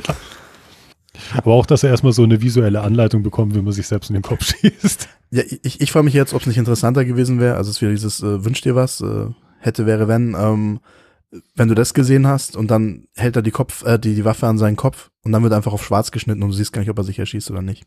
Ich weiß nicht, ob ich das nicht stärker gefunden hätte, aber vielleicht ist es auch einfach für einen anderen Film. Ohne den Soundeffekt quasi. Genau, ja. Ich fand den Soundeffekt ja irgendwie so, so, so, so dünn. Ich weiß nicht Mhm. warum, aber ich habe irgendwie mehr, mehr Ums erwartet bei dem. Aber ich war zufrieden. ja, ich, ich, habe das Gefühl, dass der Schuss halt dem Ganzen nochmal sowas gibt, so, so einen richtigen Abschluss oder so. Mhm. so ein, Klar. so Punkt Wie gesagt, ich glaube, das ist, du ist für einen anderen Film. Ich glaube, hier, der Film wollte ja einen klaren Punkt machen. Ich habe mir jetzt wahrscheinlich wieder sowas, oh, lassen wir es lieber offen. Aber das ist halt auch nicht der Film. Hm. Da ist er dann, da ist er dann nicht subtil, glaube ich. Was ist der woanders subtil? Naja, wir hatten ja schon, dass er zumindest Ja. nicht, nicht mit dem Holzhammer seine philosophischen Seine Theorien, die Messages. immer einpresset. Nicht, äh, es ist nicht so wie bei, bei, mein Lieblingsbeispiel ist da immer noch äh, Herr der Ringe, die zwei Türme, wenn ähm, Gandalf, äh, Aragorn und äh, Gimli und Legolas da in Edoras einreiten und dann die Flagge von Edoras weggerissen wird und im Matsch landet. So, und ich so, okay, noch mehr mit dem Holzhammer hättet ihr uns nicht darstellen können, dass hier wirklich alles am Boden liegt. Aber naja, das ist mein persönlicher Lieblingsmoment. Der Holzhammer-Moment. ähm, aber wir haben's, oder? Was Videotron angeht. Oder habt ihr noch, brennt euch noch was auf den Nägeln? Ah, bestimmt, aber fällt mir gerade nicht ein. Ich bin, ich bin zufrieden. Nee, ich, ich, ich, ich bin, dann, bin auch zufrieden. Okay. Ähm, welche Edition kann man denn empfehlen? Ich glaube, es gibt eigentlich inzwischen in jedem Land eine wirklich gute Blu-ray, oder? Es gibt die wirklich gute deutsche, die nur nicht wirklich billig ist. Mhm. Ich habe die, die, die Arrow, die es in Großbritannien gibt, Mhm. die ich auch wirklich gut finde. Ich habe die Und- Criterion aus Amerika. Ja. Oh, hast du einen, großartig. einen Blu-ray-Player, der amerikanische Blu-rays spielen kann? Ja, natürlich, selbstverständlich. Ah, nice, nice, Mhm. nice. Sehr schön. Ähm, ich, ich würde noch abschließend, wenn ihr Lust habt, äh, auf der Letterbox-Skala das Ganze bewerten, äh, von einem halben bis fünf Sterne und einem Herz. Wenn ihr Mhm. keinen Bock habt, müsst ihr nicht machen. Äh, aber äh, ich mach's. Ich, ich schieß auch gleich voraus. Ähm, von mir kriegt er viereinhalb Sterne und ein Herz. Ich war wirklich voll und ganz angetan. Den halben Stern abpunkt für, was ich am Anfang sagte, ich mag nicht so gern diese äh, 80er Jahre, alles ist braun, grau, äh, so, Mhm. äh, also, oder 80er ist übertrieben, weil bei äh, der Fliege hat das, glaube ich, schon nicht mehr in meiner Erinnerung, aber zum Beispiel bei The Brood äh, waren es genau auch diese matschigen Bilder, die Cronenberg da hat. Das ist einfach, finde ich ästhetisch nicht sehr ansprechend, aber sonst äh, sehr geiler Film. Ich denke, ich würde ihm vier geben. Ich bin noch nicht hundertprozentig sicher, ob er, ob er das Herz kriegt oder nicht. Tendenziell eher ja. Warst du nicht negativer als ich vorher? Ja, also ich glaube, das ist halt das Ding vier Sterne, aber irgendwie fehlt mir so so dieses das Gefühl Mhm. dazu. Deswegen wahrscheinlich eher das Ding. Also objektiv, subjektiv. Ich finde das bei Letterbox immer Ja. immer schwer, aber deswegen würde ich glaube ich echt sagen, ja, ist eher ein guter Film. Ja. Aber er greift mich halt auf irgendeiner Ebene, fehlt mir irgendwas, was ich halt so mitnehme wie von anderen Cronenberg-Filmen. Hm. Deswegen Ja. wahrscheinlich halt eher so ein neutrales vier Sterne. Mhm. Ja. Ja. Also ich glaube, ich würde ihm dreieinhalb geben und ein, aber dafür ein Herz noch. Okay. Da haben wir ihn doch strategisch eingekreist, würde ich sagen. Ja. Und können ihm jetzt äh, unsere Rezension hier in den äh, Bauchschlitz reinrammen. Ich glaube, ich würde ihm doch das Herz geben jetzt so im Nachhinein. ja. Vielleicht- Also ich glaube einfach, der Film ist auf jeden Fall interessant und man sollte ihn sich angucken, oder? Und Ja. ob man ihn jetzt, ob, ob man ihn Sehenswert jetzt liebt oder nicht, ähm, also Mhm. genau. Schaut ihn euch an, auf jeden Fall. Das ist was Schön. Besonderes. Eine Empfehlung ist der auf alle Fälle. Genau. Äh, empfehlen kann ich auch den Abspann-Podcast, ähm, denn da könnt ihr die beiden, die hier zu Gast sind und waren, äh, ja, je- regelmäßig hören. Habt ihr da schon einen Fahrplan, was so demnächst bei euch rauskommt? Ja, ähm, wir haben, sind ja auch im Horror-Oktober und wir besprechen die komplette Exorzist-Reihe. und wir Uh, ja. haben jetzt schon den, den dritten Teil aufgenommen, der zweite ist gerade rausgekommen. Äh, es folgen die zwei vierten und ähm, dann haben wir auch noch ein paar andere ähm, Horror-Oktober-Sachen. Müssen wir schauen, ob wir die alle unterkriegen. Äh, The Love Witch wollten wir auf jeden Fall noch aufnehmen und ähm, vielleicht noch Pulse. Mal gucken, was wir noch alles schaffen. Vielleicht noch Pulse, äh, Witchfinder General würde ich ja total, total gerne nochmal besprechen und äh, keine Ahnung. Wir haben beide auch The Endless auf der Liste. Äh, Genau. Ich, Ja. Wahrscheinlich läuft es auf eine Episode am Schluss hinaus äh, heraus, wo wir dann ähm, einfach alle Filme besprechen, die wir gesehen haben, noch, die wir nicht in eine einzelne Episode packen können, weil wir es, glaube ich, sonst einfach zeitlich nicht hinkriegen. Ich wollte wir gerade sagen, die Hälfte ist schon rum des Genau. Monats. Es wird knapp. Film- haben wir erst zwei Episoden veröffentlicht, deswegen äh, ja, zwei Episoden veröffentlicht, aber zumindest äh, die Hälfte der Filme geguckt. Genau, immerhin. Ja. Immerhin. Aber wenn wir, wenn wir alle Exorzistenteile besprochen haben, dann haben wir eigentlich auch einen ganz guten Beitrag geleistet. Und dann waren wir jetzt natürlich noch bei dir zu Gast. Ja. Und der René war auch noch bei Bildnachwirkung zu Gast. Also Genau, da haben wir über A Cure for Wellness gesprochen. Der ist, glaube ich, auch heute erschienen. Also heute ist der 17. Ja, 17. Genau. Ich glaube auch, Ja. dass ich ihn vorhin im Podcatcher schon aufblinken Genau. hab sehen. deswegen. Also wir sind nicht untätig im Horror-Oktober. Sehr schön. Ähm, es hat mir mal wieder sehr viel Spaß gemacht. Ich denke, dass wir zwei Stunden in der Kurzfolge hier gefüllt haben, spricht für sich. Und ihr seid natürlich sehr herzlich auch in Zukunft hier wieder eingeladen. Gerne, gerne. Äh, Komm immer. Ja, da hat er auch viel Spaß. Danke für die Einladung. War sehr schön. Sehr schön. Und ich, ich danke auch allen Zuhörern und Zuhörerinnen, die bis hierhin durchgehalten habt, äh, haben. Äh, In unserer Kurzfolge. genau. Nächste Woche kommt eine lange Folge. Mal gucken, ob die auch zwei Stunden lang wird. Aber immerhin dann wieder mit Produktion und Rezeptionsgeschichte und allem drum und dran zu das Kabinett äh, des Dr. Caligari. Und ich sag Dankeschön und Tschüss. Ciao. Tschüss. Ja, nice.